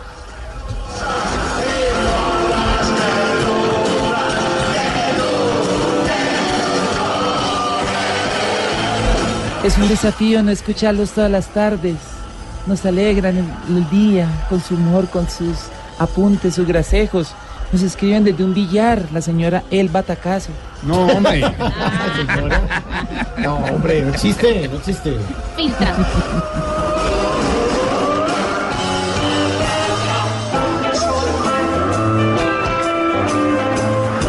Y nos acompañan los finalistas del desafío y vamos a preguntarles también por el hashtag. Numeral, un desafío es Belmer. Un, un desafío es. Un desafío es ir No, a. si yo estuviera por ganarme 600 millones también estaría, Estaría asustadito, sí. asustado. A ver, ¿Un desafío qué es? Un desafío es eh, competir co- eh, con hambre, con sed, herido. Para mí eso fue un desafío. Bueno, Oscar, Oscar, el olímpico. Numeral, un desafío es. Para mí, un desafío, bueno, es afrontar eh, cualquier reto en la vida. La vida es un desafío. Bueno, y Diego Posada. Numeral desafío es. Un desafío es coger los patines un 28 de diciembre y llegar hasta Trujillo, Perú, patinando durante 37 días. 37 días Eso es patinando. un desafío para mí. ¿En qué, ¿En qué banco trabajaba? Espere, espere, espere, A ver, espere, arranqué espere, un- espere, a- cuente la experiencia. A ver, Sí. arranqué un jueves 28 de diciembre, por tanto pasé un 31 de diciembre en la carretera. Listo, para que lo tengan muy presente por ese lado. Y eh, dupliqué el récord mundial, que era 1200 kilómetros, y lo subí un poquito más. ¿Iba solo? Eh, el quinto día me encontré con un compañero y él me, él me siguió hasta Trujillo, Perú. ¿Cuán- Eh, ¿Cuántos dos- kilómetros y cuántos? 2.500 Uy. kilómetros. Qué hijo de puercas patines tan buenos, mano. Y eso es lo que me pongo a pensar. Perdóneme una pregunta. 2.500 kilómetros. 2.500 kilómetros. ¿Cuántos días? 37 días. ¿Y en cada sitio llegaba, descansaba? Eh, sí, descansaba, a veces habían lluvias, eh, turbulencias, eh, pasé un desierto de 220 kilómetros en Perú, desde. Piura hasta Trujillo, perdón, desde Piura hasta Chiclayo. Y eso es, y, y eso es, acampaba. y eso es récord mundial en este momento. En este momento no está registrado como récord mundial, pero pronto va a ser mucho mejor, porque tengo en mente hacer algo más largo. ¿Qué todavía. tiene en mente hacer? No, simplemente eh, en recorrer eh, primeramente todo el sur del país, todo Sí. el Ecuador, todo el Perú y seguir para abajo. Ay, sigue para abajo, me parece una muy buena idea. hasta abajo, por ahí dicen que hasta abajo es mejor. Sí, sí, de acuerdo, de acuerdo. Locumi, numeral un desafío es. ¿Para usted qué es un desafío? Pues bueno, para mí un desafío, he tenido muchos desafíos. Y de pronto caminar todo un día mojado, eh, así como dice ahí mi amigo. ¿Usted iba detrás de, de los patines o qué? Bueno. Un numeral, un desafío de nuestro oyente nos siguen contando. Y esta noche nos pegamos al canal Caracol, a la gran final del sa- desafío Superhumanos en estos 15 años. Hoy y hasta las 8.45 están abiertas las votaciones, ¿no? Sí, sí. 8.45. www.canal... eh, car- ¿sí? voy a hacer una pregunta muy chiquita. Es que yo vi que castigaron al tal rojo, ¿cierto? Que por alguna... Y a su merced, Lucumí, ¿por qué fue que lo castigaron tan feo? Porque yo vi que a los demás les llevaron, a, a la mamá ya le llevaron fue la esposa, y qué pecado. Vea, ¿por qué lo castigaron? Su merced, cuente qué fue lo que hizo. www.caracoltv.com backslash desafío. Ahí pueden votar ustedes hasta las 8 y 40 de la noche. Estos finalistas, alguno de ellos merece el gran premio del desafío superhumano. Rápidamente, 15 Mauro. años. Rápidamente, Mauro. Vi, ¿por qué tienen que votar? Por usted, rápido. Tienen que votar por mí porque demostré ser tal, tal como soy. O sea, con mis Ah, Entonces, virtudes. ¿nosotros fueron falsos o qué? No, no, pero pues a- hay veces uno como cambia. Con mis, mis, mis virtudes, mis, Le mis pega durísimo errores. la mesa. Sí, está Oscar Muñoz, ¿por qué tienen que votar por usted? De Bueno. costeño. Eh, Colombia tiene que votar por mí porque demostré mi calidad humana de principio a fin. Ok. Diego Posada, de Antioquia, ¿por qué tienen que votar por usted los colombianos? Los colombianos tienen que votar por mí porque siempre fui una persona muy centrada, hice las cosas bien y fui un excelente deportista. que montó el patín, esto de ese kilometraje. que me hicieron mucha falta los patines allá en el desafío. Lucumí, Cachaco, ¿por qué tienen que votar por usted? Eh, no, que voten por el que... Por, eh, No, por el no, que... no, no. ¿Por qué tienen que votar por usted? Bueno, porque siempre me mostré tal cual como un ser humano, defectos, ver- virtudes, tratando siempre de hacer las cosas de la mejor manera y pues... Y porque necesito plata, diga usted. 8 de la noche, desafío en el canal Caracol. Mucha suerte, muchachos, la bendición. Les van a quitar los celulares en la final que no sueltan ese celular. Están pase para integrantes de la mesa de trabajo Voz Populi. Mucha suerte, muchachos. Vamos. Que gane el mejor. Vamos, muchachos. Nos vemos 8 de la noche. Olímpico, olímpico, ra, ra, ra. Lucumí. Uno, dos, tres, cuatro, tres. Aguaceros, inundaciones en Bogotá, Juan Carlos Villani, en las calles de Bogotá. Juan Carlos, ¿qué está pasando? Jorge Alfredo, buenas tardes. Usted no se imagina los trancones que hay en este momento por el occidente de Bogotá, sobre todo por la calle 26, donde cayó un aguacero impresionante inundando muchas de las calles que están al lado de la 26. Por ejemplo, en la 26 con 40, muy cerca de la Universidad Nacional, eh, varios ciudadanos registraron en video cómo volaban los techos de algunos locales comerciales y caían incluso en la calle 26, más hacia el occidente en la 26 con 68. Cuando usted viene por la 68 en sentido norte-sur y va a subir el puente vehicular de la calle 26, ahí hay una inundación bastante grande y el trancón de ahí hacia el norte no se lo imagina, bastante, bastante grande. Y más hacia el occidente, también en el sector de Normandía, cerca de la avenida Boyacá con 26, varios barrios se encuentran inundados. El aeropuerto tuvo restricciones durante varios minutos. Los aviones que iban llegando a Bogotá tuvieron que ser desviados a otros aeropuertos, pero hace algunos minutos, tres minutos, acaba de informar la Aeronáutica Civil que las operaciones van a mm, retomarse nuevamente y le piden paciencia a los usuarios del Dorado porque obviamente hubo retrasos por el fuerte aguacero y el pendaval, sobre todo por los fuertes vientos, y esa operación se va a normalizar paulatinamente. Jorge Alfredo. Juan Carlos, gracias. Seguirá informando usted en eh, Blue Radio, recorrido por las calles de Bogotá, algunas inundaciones a esta hora. Decisión de un juez del accidente, el conductor involucrado en un accidente en Chía este fin de semana. Eh, Sí, señor, lo, envían a la cárcel. Se trata de Daniel Peralta Caballero, el hombre que se entregó en las últimas horas en ese municipio, que fue enviado a Zipaquirá para la audiencia de legalización de captura y la decisión que justamente toma ahora la justicia. Hay que recordar que las víctimas de ese incidente ocurrido el 31 de agosto fueron eh, dos, eh, un hombre y una mujer, una pareja que además eh, pues estaban esperando bebé, murió también el bebé en gestación y además dejaron dos niños de 4 y 7 años. Julián Ríos. Buenas tardes. Una juez de Zipaquirá dictó medida de aseguramiento en establecimiento carcelario contra Daniel Peralta, el joven señalado por las autoridades de atropellar y causarle la muerte a una pareja de esposos en la población de Chía, en Cundinamarca, el pasado 31 de agosto. La juez cambió la imputación que hizo la fiscalía y dijo que el delito es homicidio culposo con el agravante de que Peralta huyó del lugar y solo se presentó 16 días después.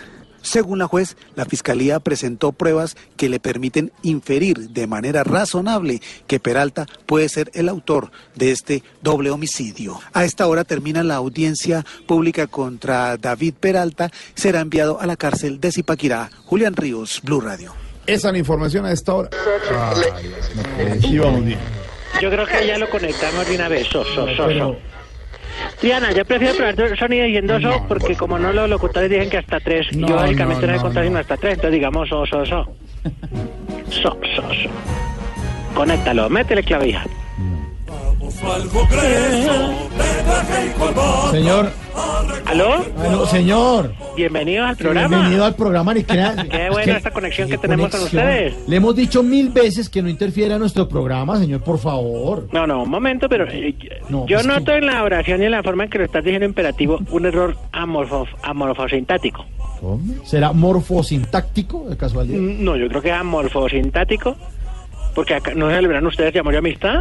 Ay, no tan enamorada. Ay, ay, ay, ay, ay. Pero yo le digo, la- ¿es la paz de santas? ¿Qué?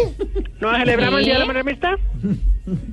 Yo le digo, amigo reportero periodista. ¿Es la paz de santas? No, pero por paz de santos. Le subrayo. ¿Es la paz de santas? No, En fin, en fin, no hay tiempo para el amor, no hay tiempo para la anécdota.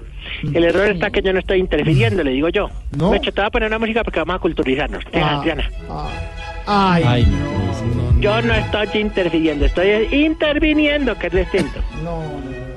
Es que usted no sabe ni siquiera contar hasta tres, ¿no? No. Sí, Dos, tres. eh. ¿Usted sí sabe cuál es la diferencia, por lo menos, entre intervenir e interferir? Bienvenidos a clases maestras. Ay. A ver, venga, te explico. A ver. Interferir se escribe con F. E intervenir ya escribe con, con la B de burro. O sea, es con B, con V, con, con B pequeña. Por eso, no, por pues le digo, si el burro es pequeño, pues también cuenta como B pequeña. Ay, señor, pero... Ya, Ahora, que si ya es interferir, es con F o F. Depende de la que quiera No, utilizar. no, hombre, deje de divagar, por favor. Mejor cuéntenos eh, ¿qué, qué, qué sabe usted, por ejemplo, de alias Guacho. Mira cómo nos hemos culturizado, divagar. Estamos utilizando palabras que son.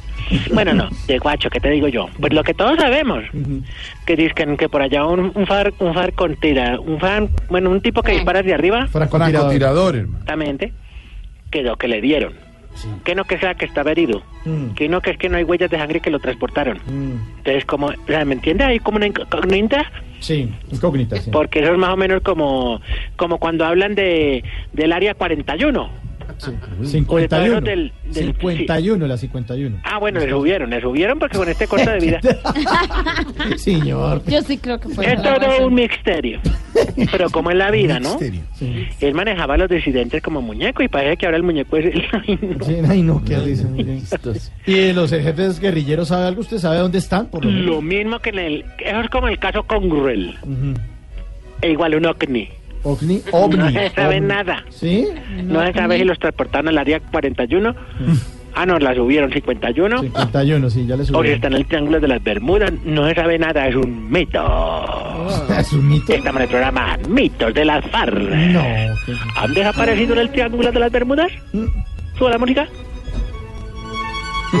¿Son seres que volvieron a Los Ángeles? ¿Eran antiguos dioses que volvieron a su capacidad y subieron otra vez al infinito? Saca eso, hombre. Historias extraterrestres. No, que extraterrestre, De las. FARC. Con los pies sobre la tierra más bien, hombre.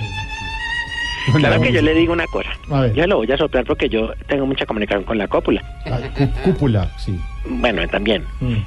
Están en un lugar ultra secreto. ¿Qué? Están en un lugar ultra secreto. ¿Secreto?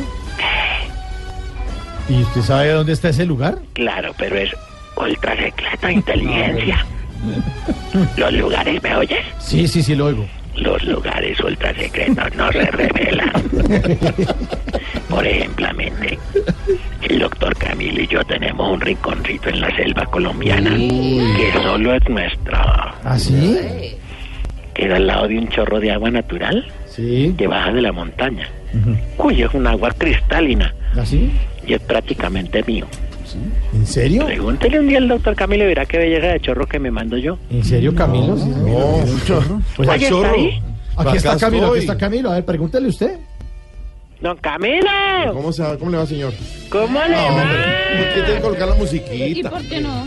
Me dicen que está muy pintoso porque están yo, yo me llamo. Sí, señor, y arrancamos precisamente mañana a las 8 en punto de la noche y no se imagina los artistas que les tenemos a ustedes. Ay, no, qué emoción. Va a comprar más palomitas de maní para ¿De poderlo qué? ver. Maní. Le invitan de maíz. de maíz. Bueno, también compramos de así. ¿A qué hora sales tú? No. no. ¿Para qué le digo la hora? Ve hace todo el programa. Ay, no, yo con tal de verlos te allá diciendo, mira, fonéticamente debes cantar así. o. Ay, como me acuerdo cuando venía aquí a hacer de brigada, Sí, yo hacía brigada, sí. que tú me veías el chorro y me decías, uy, qué No, chorro es ese". no, yo no, no, no diga mentiras que No, nunca cuando subíamos allá, ¿te acuerdas de la quebrada? Ah, bueno. Ah, sí, chorro de agua Sí, sí, natural. claro. Ay, veíamos al mariposa y sonaba esta canción. No, ninguna ver, canción. Óigala, óigala. ¿Cuál canción? Y usted me decía, qué chorro tan grande que tiene. Y yo le decía, mándame por el chorro. Ay, no, era una cosa impresionante y tan bonita. No diga eso. Esas son mentiras, Jorge Alfredo. No venga, venga a inventarle a la gente. Ay, Ahí le da risa nerviosa y todo. No, ¿cuál No, nerviosa? feliz día de Pero la usted amor y la siempre- amistad de todos modos. Siempre que a uno a su casa pone esta canción, yo no sé por qué. En diciembre, siempre en las novenas. La pone. Cuando la novena que, que, que viste en la casa de Navidad, campaña de emergencia, pues, A ver, señor, mejor hablemos de los ex jefes que. ¿Y se le moja el No, ojo? no, no, qué hombre. No me- hasta ahí, no más. Señor, no cambie el tema. Aquí estamos hablando de Bueno, otro bueno, sí, tema y usted bien. pone esa canción y que Camilo y que el chorro. Sí, no, sí, ya, Triana, no, no, póngale no. fe, póngale fe. Sí, póngale fe. Mejor hablemos de. No, aquí estamos hablando de los jefes. ¿Cree que algún día ellos, eh, no sé, se van a reportar o alguna cosa? No, yo te lo digo como José José, pero lo dudo. Por yo ahí le puedo decir cómo agarrarlos eh, con una trampa muy efectiva. ¿Qué? Una caja exclusiva para atrapar guerrilleros. Usted no ha visto un programa que se llama Monstruos de Alaska. Sí, Ah, sí, sí. Estamos cazando al al Romaña y al Paisa. Así, con una caja. malditos los vamos a cazar. ¿Y, y cuál es esa caja? A ver, por ejemplo. La caja agraria. No, usted la deja abierta toda la noche, apenas llegan, ellos sacan la plata y ¡pum! Ahí uno les echa mano de una. Y ahora se llama Banco Agrario. El Banco Agrario, ¿cómo no? Hola, ¿y todavía la gente mete plata ahí? ¿Y todavía ustedes sacan de ahí? Por eso, porque eso la, man- la manteníamos quebrada. Sí, haga el bobo Bueno, en fin, cosas anécdotas de la guerra. de la guerra. sí. Ojalá que el proceso con la FARC se componga y el, el, el, el, el- el- bueno, el gru- otro grupo Sí. se destranque. Lo único que le falta a los del... El, el, el, el- el- el- el- el- el- el- Sí. El Lini. ¿Le aliene? ¿Aliene? Bueno, es para hacer la raya y poner más exigencias. ¿Más exigencias? No. No más. Aquí más. tenemos alguna para colaborar. No, No, hombre. hombre, qué exigencia hasta ahora. Exigimos que las viejitas que se cortan el pelo cortito, por lo menos se pinten las uñas por a ver si son viejitas y no viejitos, porque ellas son las que se quedan, uy, tanta marica. Y ellas como entonces uno cómo sabe si es hombre o mujer. Sí. Exigimos que los hombres que están en una fila delante de una mujer no las dejen pasar primero para mirarle el rabo. Ah, bueno. Ay, es que cortesía, uno los conoce, por eso ni un culo más. Oiga. Exigimos que el portero del edificio no sea amable solo cuando uno le da una propina o le lleva galletas o café. Cierto. No, es un sabor. Exigimos que en todas las casas dejen de mandar al pensionado a hacer las filas de la DIAN. Ah, sí, claro. Recito, solo lo pones a dar vueltas.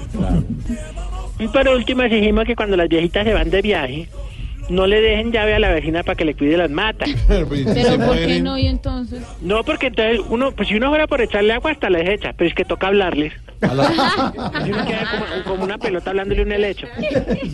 Tienes razón. ¿Y qué más? No, no, señor. ¿Todo bien? ¿Cómo les ha ido? Hasta luego, señor. Adiós. Chao. Uy, qué grosería. Hasta luego. Despídase de Camilo. conéctate. Despídase de Camilo. Vea, mañana yo me llamo. Ocho Camilo. punto, señor. Yo te llamo. Voz Populi, Voz Populi, Voz Populi, Voz Populi, información con opinión. Tenemos opinión, mucha imaginación. La noticia está acá y el mejor buen humor. Voz Populi, Voz Populi, Voz Populi, Voz Populi. Radio siempre a las cuatro. ¿Y qué se estará preguntando? Ignorita. Oiga, su don Jorgito. Tan divina, ignorita, corazón. ¿cómo va? Muy bien, sí, su persona. Muy elegante en voz Eh, gracias, este merced. Si nos tocó mm, solito, sin don Felipito. Pero ya está mejor, Felipe, Pero con ya, bendito Dios, está así. Ahora es que sin me gusté esta semana. No, señora. No, su merced. No me dice. Oiga, su merced, don Jorgito lindo de mi corazón. Tan divina, ignorita. Eh, ¿Cómo es esa joda, su? Eh, tema, Eh, tema. análisis, anuncio, debate. anuncio, debate. Información. Información y esa joda, su merced. Ah. ¿Qué va a pasar con ese señor Carasquilla, ese que está como en problemado, su merced? El ministro de Hacienda, Alberto Carrasquilla, ignorita las respuestas que tiene que dar mañana ante el Congreso en el caso que lo salpican en su gestión terminando el rifirrafe de si podría salir del Ejecutivo o no. Para algunas personas tendría que salir, para otros lo que hizo no es ilegal, sino un manejo no, no delicado de la situación. Denuncia del eh, columnista Daniel Coronel, el ministro de Estado en el ojo del huracán por eso. Algunos de los temas, y tiene que rendir explicaciones en el Congreso, en el caso de los famosos bonos Carrasquilla, que en varios municipios se están invirtiendo para hacer acueductos. Y él es socio de una de las empresas que desarrolla estos proyectos. Se están alineando las fuerzas políticas en el Congreso para el debate de, de mañana, don Álvaro. ¿Debería apartarse del cargo el ministro de Hacienda? ¿Debe pedir el eh, presidente Duque que no siga más? ¿O esto ya pasa de agache y continúa con la labor de sa- sacar adelante la reforma tributaria que tiene que lograr 25 billoncitos de pesos para tapar el hueco fiscal que tiene el país, don Álvaro? Pues Jorge, realmente eso lo vamos a saber mañana después de que termine el debate, dependiendo de qué tan magullado quede el ministro. Obviamente no es fácil que lo tumben. En Colombia ningún ministro ha caído por moción de censura. Ninguno, nunca. Es una figura que introdujo la Constitución del 91 para tratar de hacer control político, aunque eso es más del sistema parlamentario. Eh, está claro que lo de Carrasquilla no es un delito, ahí no hay una ilegalidad. Podría haber es un conflicto de interés, porque habiendo estructurado el programa como ministro, luego sale y obtiene un beneficio económico eh, como privado. Eh, pues eso no está bien visto. Y lo que va a quedar claro muy posiblemente mañana es que hubo por lo menos indelicadeza de parte del ministro y hasta problemas éticos no sabemos. Lo más grave del tema es que no solamente hubo un beneficio económico, sino que eso le salió muy mal a los municipios del país. Las tasas de interés que se cobraban fueron muy altas y el programa de, bonos de agua es bastante aceptado por todos, fracasó. O no se construyeron los acueductos, o los municipios que los construyeron quedaron muy endeudados, y la estructuración financiera parece leonina para los municipios. Eh, y desde el punto de vista privado, pues Carrasquilla tuvo un beneficio grande. Él cobraba el 2% por el total de bonos colocados, se colocaron por 400 mil millones y eso da que la empresa del exministro obtuvo un beneficio de 8 mil millones de pesos. Él alega que eso es durante cuatro años y que hay que quitarle costos y por ende la utilidad es mucho menor, pero pues realmente los costos de la estructuración son bajos. Eh, simplemente se demoró cuatro años en recibir el total. Entonces, esa cifra de 8 mil millones eh, mañana va a pesar mucho. Vamos a ver qué tal se defiende el, el ministro.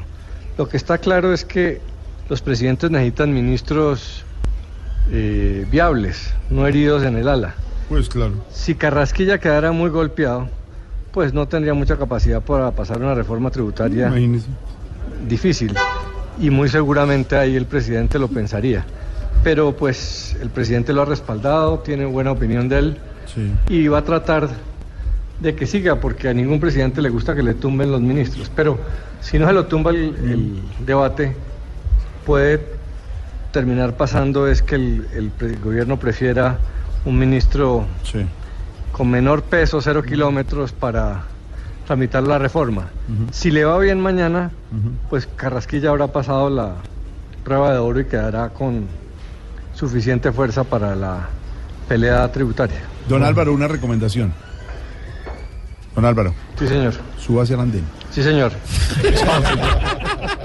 Oiga, Jorge, y hablando del gato con cuotas, aquí está el cuentico de Voz Populi. Este es nuestro cuentico del día.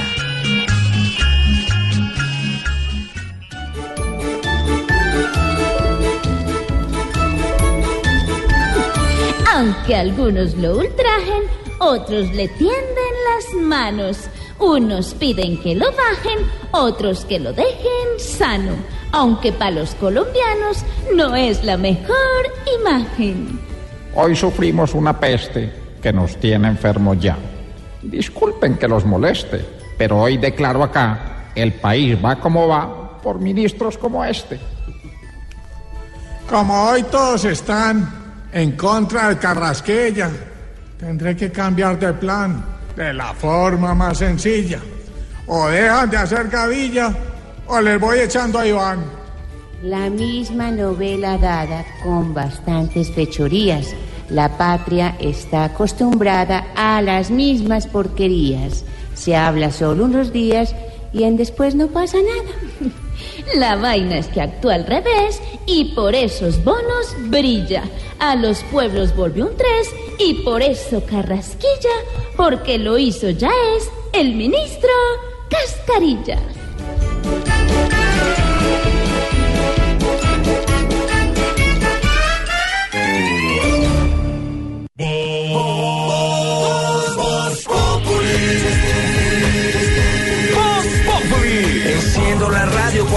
Tarde comienza el show de opinión y humor en Blue. Esto es Voz Populi en Blue Radio. Que el jefe no te dejó salir temprano de la oficina. En la oficina, todo es Voz Populi.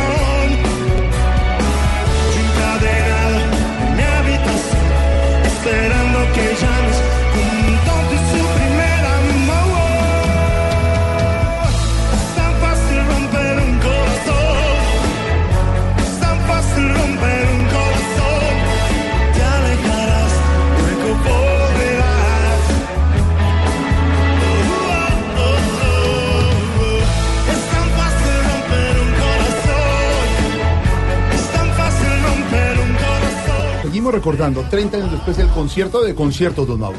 Sí, señor, hace 30 años, un día como hoy, un 17 de septiembre de 1988, se les ocurrió una gran idea, hacer un gran concierto en Bogotá, en el que muchos eh, grupos colombianos, nacionales e internacionales pues hicieron parte de, esta cartelera. Fueron buenísimos eh, los invitados, eh, la pasaron muy bien y además los asistentes también siempre lo van a recordar. 30 años después tuvo pasaporte por Colombia, compañía limitada, Océano por Panamá, Timbiriche por México, Los Toreros Muertos por España, Los Prisioneros de Chile, Jordano por Venezuela y Miguel Mateos, que está cantando esa canción. Es tan fácil romper un corazón.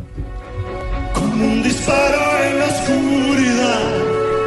Sigo adelante buscando respuestas. Nena, vas a ver si no. Mientras tanto, empujamos el mundo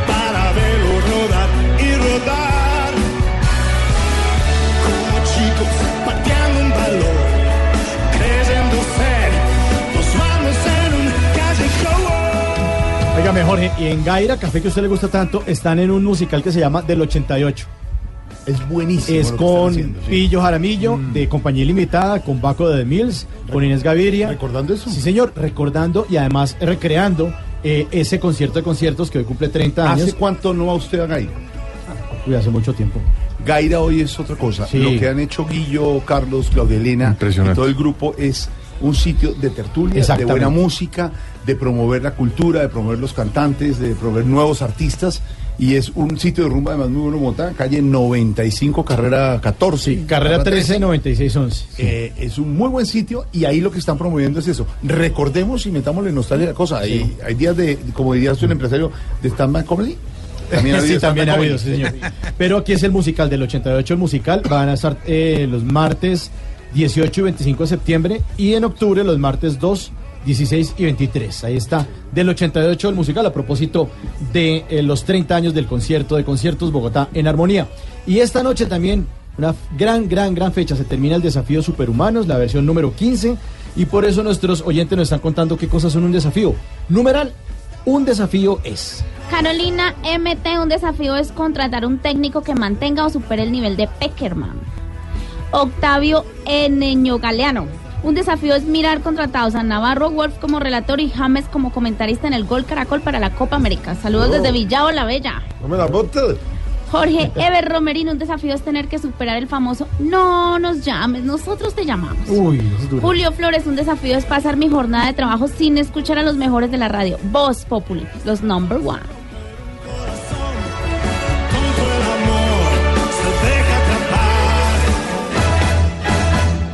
Corazón que no sabe amar. Un desafío que el maestro Tarcisio Maya no nos haga reír todas las tardes con sus ocurrencias. Nos escriben de una tienda esotérica, arroba Lola Mentarás. No, no.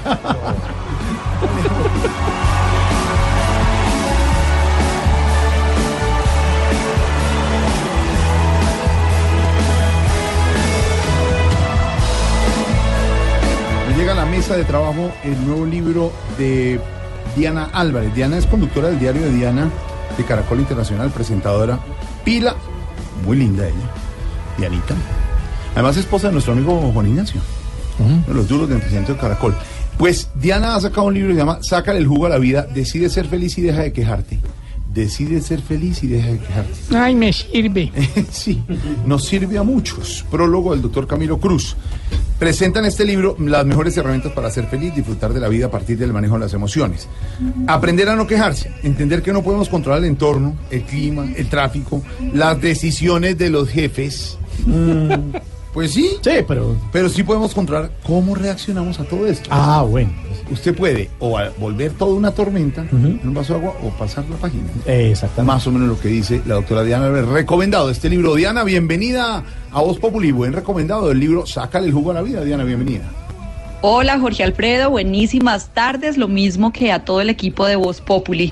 Quiero agradecerles inmensamente por darme este espacio para presentarles mi libro Sácale el jugo a la vida. Ser feliz es una decisión y no podemos dejar que nada ni nadie arruine nuestra vida, que nada ni nadie perturbe la tranquilidad. Cuando reaccionas frente a los demás es importante tener en cuenta que estas reacciones siempre tienen un precio, sea positivo o sea negativo. Lo que debemos pensar cada vez que reaccionamos frente a los otros es que vamos a causar en ellos. Les mando un abrazo gigante y que tengan una muy buena tarde. A ti, Diana, muchas gracias. Diana Álvarez, Sácale el jugo a la vida. Es presentadora de Caracol Internacional.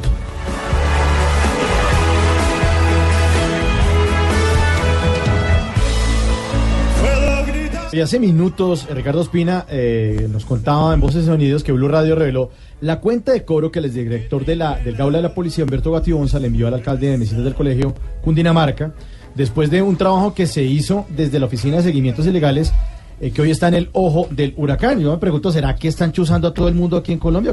Escuchemos mejor este teléfono roto.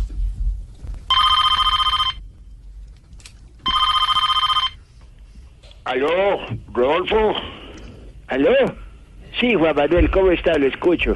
Uy, eh, esto parece una conversación de los ex-men, ex-presidente y ex-general. Cuénteme rápido que dejé la chaza de chicle sola. Eh, vea, ex-general, eh, estoy preocupado. Como que están inter- interceptando todos los teléfonos. ¿Usted cree que a mí me tengan cruzado la... Ay, están hablando de chuzar porque yo también presto el servicio. Aló, aló, aló. Uy, ¿qué fue eso? Eh, hombre, creo que nos está chuzando. A esa gente que intercepta como que le faltan tres dedos de frente. Eh, ¿Le faltan tres dedos a quién? ¿Están hablando de mí? Aló, Rodolfo. Rodolfo, ¿qué fue eso? La... Ah, eh, se lo dije, los está chuzando. Le aconsejo que coja esa línea y que la corte. Dijeron corte. este parche se calentó. Yo como que me voy a vivir a la luna. En la luna vivo yo, mariquis, vente que aquí te recibo. Ay, ma- mariquis, ay, no, ay, más dos veces que me invoca, no, ya. A ver, dígame, ¿a dónde le llego para echarme perfume y ponerme mi anillo? Eh, mariquis, anillo. Uribe, espéreme. ¿Aló? ¿Aló? Uy, Estás en el trancón. Y en el trancón, todo es. Voz Populi. En Blue Radio. Sí, ¿Qué- qué- alegría. qué- alegría? Cuac, cuac, cuac. Se me dañó el pollo. Por eso don Camilo hará el efecto especial. A ver, era un gallo, terminó en pollo y ahora se A mí me No, entrega es mi que gallo. quedó muy mal. ¿Usted ¿No lo era, una, po- ¿No era una polla? No, la No, era un polla. gallo. Polla de la tercera. esa, Pobre gallito. Está en la morgue. Por eso traímos el gallo de Camilo. ¿Suena bien? Suena bien. Vamos a picharlo. A ver.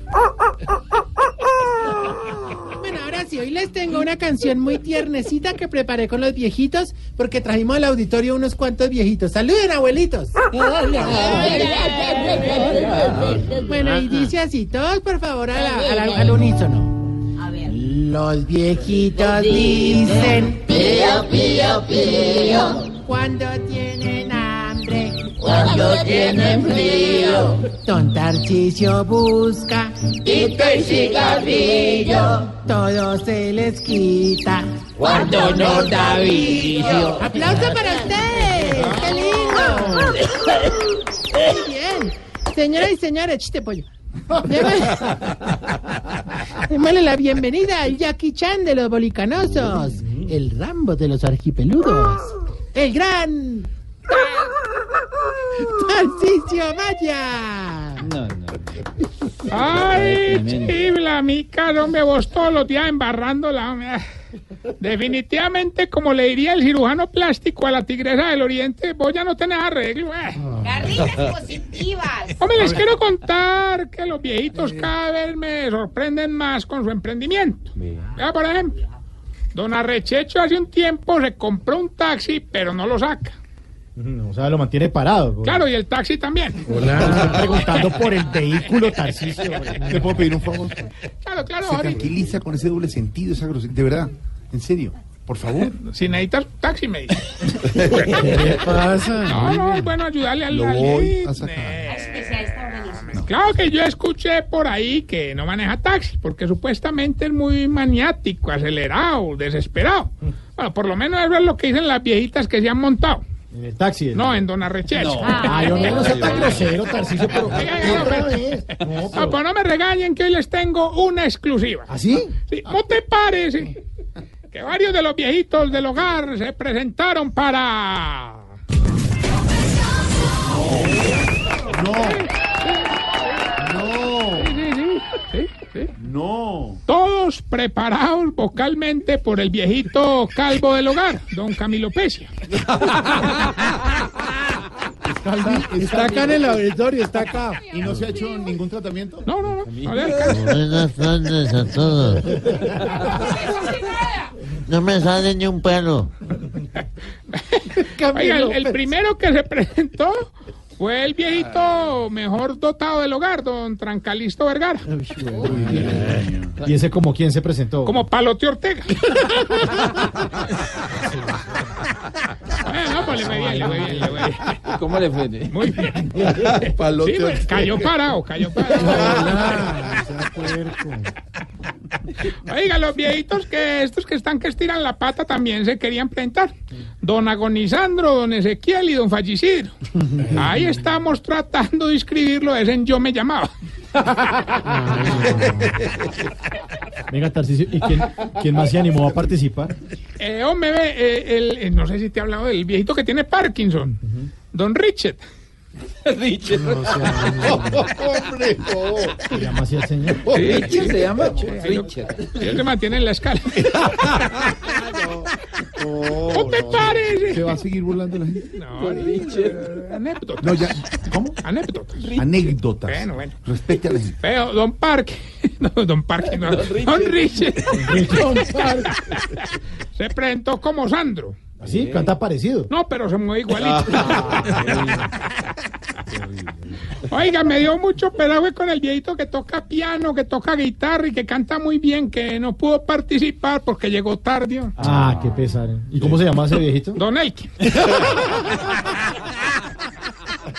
Ay, que oiga, le digo, pues, aquí entre nos, apellido como el... El Kim Babosa. Aquí entrena es que Don Elkin es más demorado que Piropo de James, pues. Oiga, lo- los viejitos más feos del hogar se presentaron como Juan Luis Curre y Feto Páez. ¿Qué es eso, hombre? Feto, Feto. ¿Qué es eso? Ah, pero- Feto, ¿Cómo canta Don Feto? Don Reinaldo como José Felizano. Uy. Pero el que sí es que esto fue Don Gordanil, hermano. Se presentó como Pavarotti, hermano. El hombre, de verdad, hay que reconocer, muy metido en la película. Eso se enredó una bufanda, engrosó un poquito la voz, llegó con su vestido 3XL y se metió a la final, hermano. Ah, como Pavarotti. No, no, como Jorge Alfredo. Se va, se va, se va. Estás en el trancón. Y en el trancón, todo es. Voz Populi. En Blue Radio. Hombre, cántanos algo, por favor. Como uno de los, aretes que como uno de los tres tenores. Pues tú de los tres tenedores también. Entonces, sería algo así. ¿Quién? Lo va a cantar de No, nada. mentira. Vamos bien con el test. Para hacerte un collar. Borracho. de Tres borrachos. Gra- Gracias, gracias. Borracho los lunes. Que puede ensayar un Qué delicia, qué delicia. Bueno. Vamos bien con el test que le va a ayudar a identificar si usted, querida amiga, Se está poniendo vieja. Cuéntese cada cana que ya tiene en la ceja. Si cuando se le parte una uña no espera que le crezca, sino que se recorta las demás.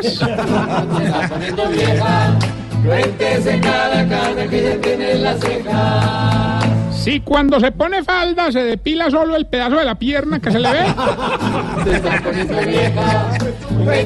Cada cana que ya tiene en la ceja. Si las amigas la llaman para preguntarle dónde hacen tinturas baratas. Se está poniendo vieja. Cuéntese cada cana que ya tiene en la ceja.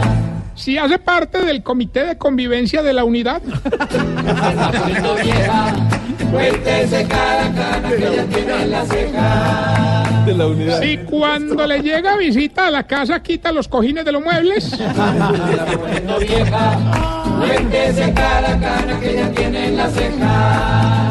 Y si pelea con el güey. Se está poniendo vieja. Bien agarrada. Cuéntese cada cana que ya tiene en la ceja. Saben más Ya, que ¿por dónde me Saben mejor este desgraciado? Bueno, y mientras Superman López llega a la línea, les cuento ahorita que don Mondaniel y don Bergardo hicieron dúo y también se presentaron. ¿Ah, sí? Sí, sí, sí. ¿Y como quién se presentaron? Como Pipinela. Ese, ese, ese dúo, hombre. ¿No lo has oído? ¿Quién es? Soy yo. ¿Qué vienes a buscar? ti. Pipi. ¡No! ¿Qué les pasa? Se enloquecieron. Por eso no pasaron. Es un programa familiar. Y se hacen señas y todo. No es chistoso. Respetan a la gente. Ahora es para que la gente- tarde. ahora es para que la gente en la casa también juegue. Bueno, ya. Es una, una dinámica divertida. Bueno, ya está Gilberto en la línea. ¡Aló! ¡Gilberto! Don Tarcisio, Mm. Hombre, prepárese pues porque sí. ¿No está Weimar? Hoy no voy a tener compasión con usted, pues lo voy a dejar sin premios. Me llaman, el yo me llamo de los concursos. Esa es la actitud. Hoy hay 350 millones de pesos. Oh, qué bueno. Pero en grupo no sería mejor. Del tío suyo. Tío, el tío, ¿qué pasa, Señor. Tío? El tío suyo. ¿Cuánta plata dijeron, dijo? Ay, Les tengo una mala noticia, llegó el tío. ¿Cuánto dijo? 350 millones y la- si se gana. Bueno, 700 millones y ganan. Dice 700 más 700 millones. Bueno, como ahorita hice un chiste, déjame más reivindicar, hermano. Ustedes solo tienen que decirnos la estrofa de la canción y decirnos con mucho respeto cómo llama James Rodríguez a su hija Salomé. Ya. No, pues ya ganamos. la voluntad de la familia. Escuchen, pues.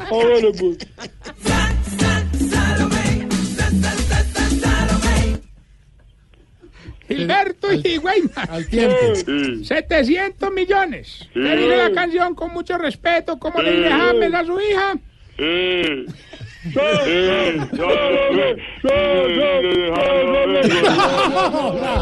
Pónganse de acuerdo. No, no, cuélguenles de verdad. Respeten muy bobo. Otra vez, uno, dos, tres. Sa, Salomé. Y Weimar es una bola. Don Weimar, Literalmente es una bola. Bueno, muchas gracias por participar. Sigue intentando. Sí, sí, Salomé. Muy queridos.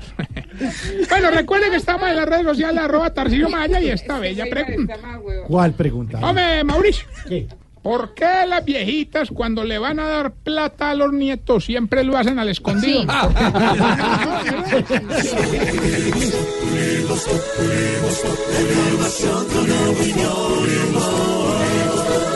Tenemos opinión, mucha imaginación.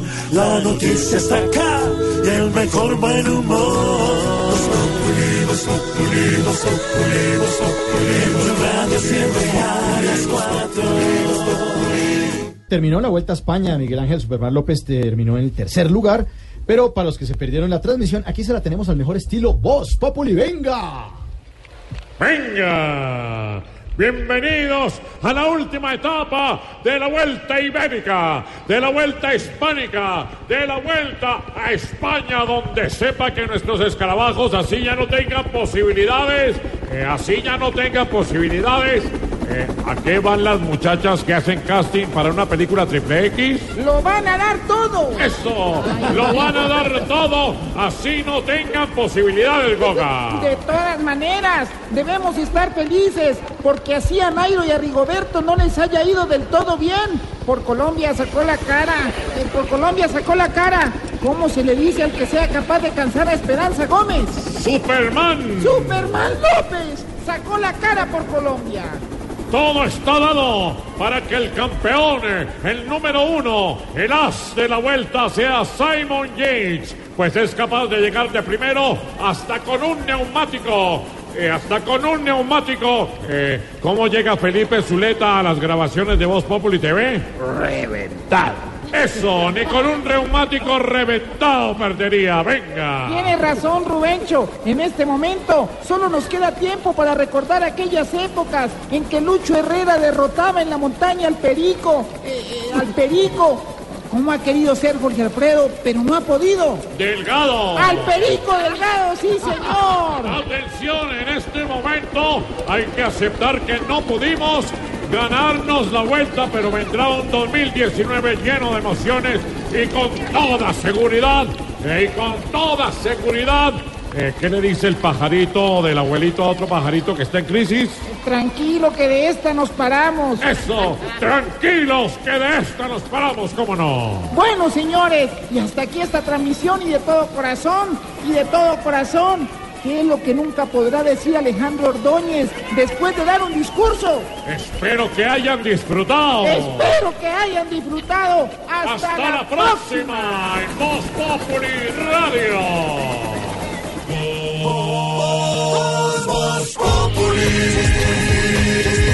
Voz Populi. Enciendo la radio, 4 de la tarde comienza el show de opinión y humor en Blue. Esto es Voz Populi en Blue Radio. Llegamos al final. Ay, sí, me sigue esa Pero joda. ¿por qué? Lo que es bueno, pues dura Es poco. poquito, ¿cierto? Sí, Dan poquitico. Pero queremos invitarlos esta noche para que vean el desafío superhumano. Ay, gran sí. final, gran final esta noche. ¿Cómo es que se llaman los pollos esos que vinieron A ahora? partir de las 8 de la noche en el canal Caracol Los Pollos. Eh, Belmer Ospina, Oscar, Oscar Iván. Oscar, Oscar Muñoz, Oscar Muñoz, me- ¿cuál- ¿y es el paisita cómo es que se llama? Diego Posada. Diego Posada, yo le daría posada en la casa. Sí, hasta las 8 de la noche, hasta las 8 y 40 pueden votar ustedes en la página de Caracol Televisión, www.caracoltv.com backslash desafío. Así que los dejamos por ahora con eh, la reflexión y el monólogo del padre Alberto Linero.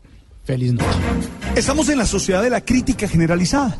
Las redes sociales han permitido que cualquier persona dé su opinión y la dé con la esperanza de que esa sea la verdad, sea absoluta. Por eso no es extraño que destruyan la imagen, que destruyan la dignidad, que destruyan la persona que toman en sus manos. Hmm, Estamos en una época en la que a todo el mundo le dan bate. Oiga, mire usted lo de Nairo Quintana. Usted revisa los guarismos de Nairo y se da cuenta lo importante que es Nairo. Mire, desde el 2012 ha corrido 93.500 kilómetros en competencias oficiales. Es decir, ha ido 94 veces a Santa Marta, Bogotá, Bogotá, Santa Marta. 94 veces. Es decir, es alguien al que hay que respetar. Sin embargo, le han dado hasta con el balde del agua. ¿Qué es lo importante aquí? Aprender a vivir en medio de las críticas. Y para ello es muy importante que tú tengas una autoestima adecuada, que tú sepas valorarte, que tú sepas amarte, que tú sepas proyectarte. Por eso, hoy quiero decirte a ti, tú eres único e irrepetible. No hay otro igual a ti. Y lo único que puedes hacer es realizarte, desplegar tus capacidades, aprender a vencer tus errores, crecer en tus defectos. Cuando digo crecer en tus defectos, no es que seas más defectuoso, no, es que lo superes, es que seas capaz de mejorarlo. Sí, es mejor aclarar. Oye, nadie podrá sentirse realizado sin asumir sus características esenciales, sin vivirlas a plenitud. Yo insisto, si la vida te hubiera querido hacer de otra manera, te hubiera hecho de otra manera. Si te hizo así, alguna razón de ser tiene, algún sentido tiene eso. Y entonces lo que tú necesitas es aceptarte, amarte y mejorar. Por eso es fundamental que haya un plan de mejoramiento personal.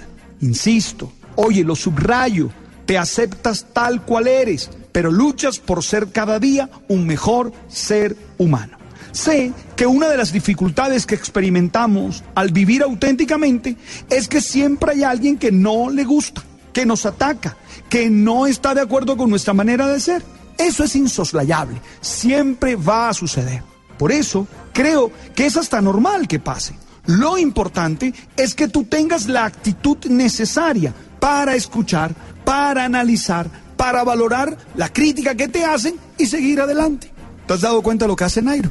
Primero, acepta que no logró los objetivos que tenía. No se esconde, dice sí. Luego, va a aprender. Dice, oye, de esto tengo que seguir creciendo.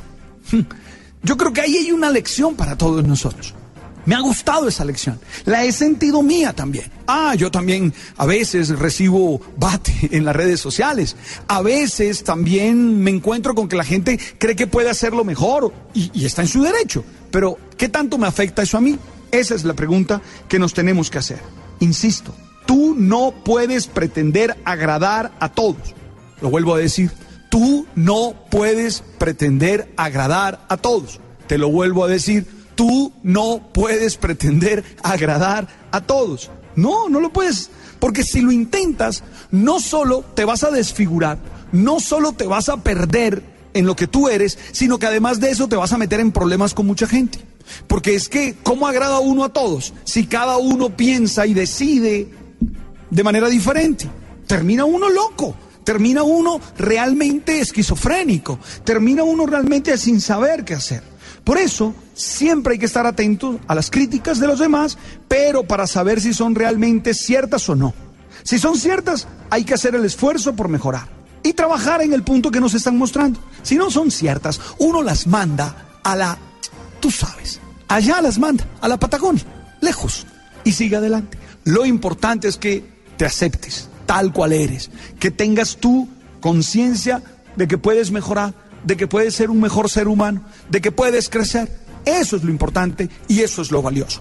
Hoy, insisto, vivimos en el mar de las críticas y todos somos criticados y no podemos tenerle miedo a eso. Lo que necesitamos es escucharlas, aprender y seguir adelante y ser cada día mejor ser humano. A veces toca hasta reírse de las críticas. Sí, porque un buen signo de madurez es que uno se burla de uno mismo. A veces hay que reírse de las críticas y seguir, y seguir, porque al fin y al cabo la vida es tuya. Hey, que esta reflexión en torno a lo que ha vivido Nairo Quintana por estos días nos ayude a crecer y a ser mejores seres humanos. Gracias por estar ahí. Nos encontramos en arroba pelinero, con mucho gusto. Yo ahí contesto cuando puedo. Ya, si me vas a mentar la madre, seguramente no. Pero de otra manera contesto siempre. Gracias. Tú sabes.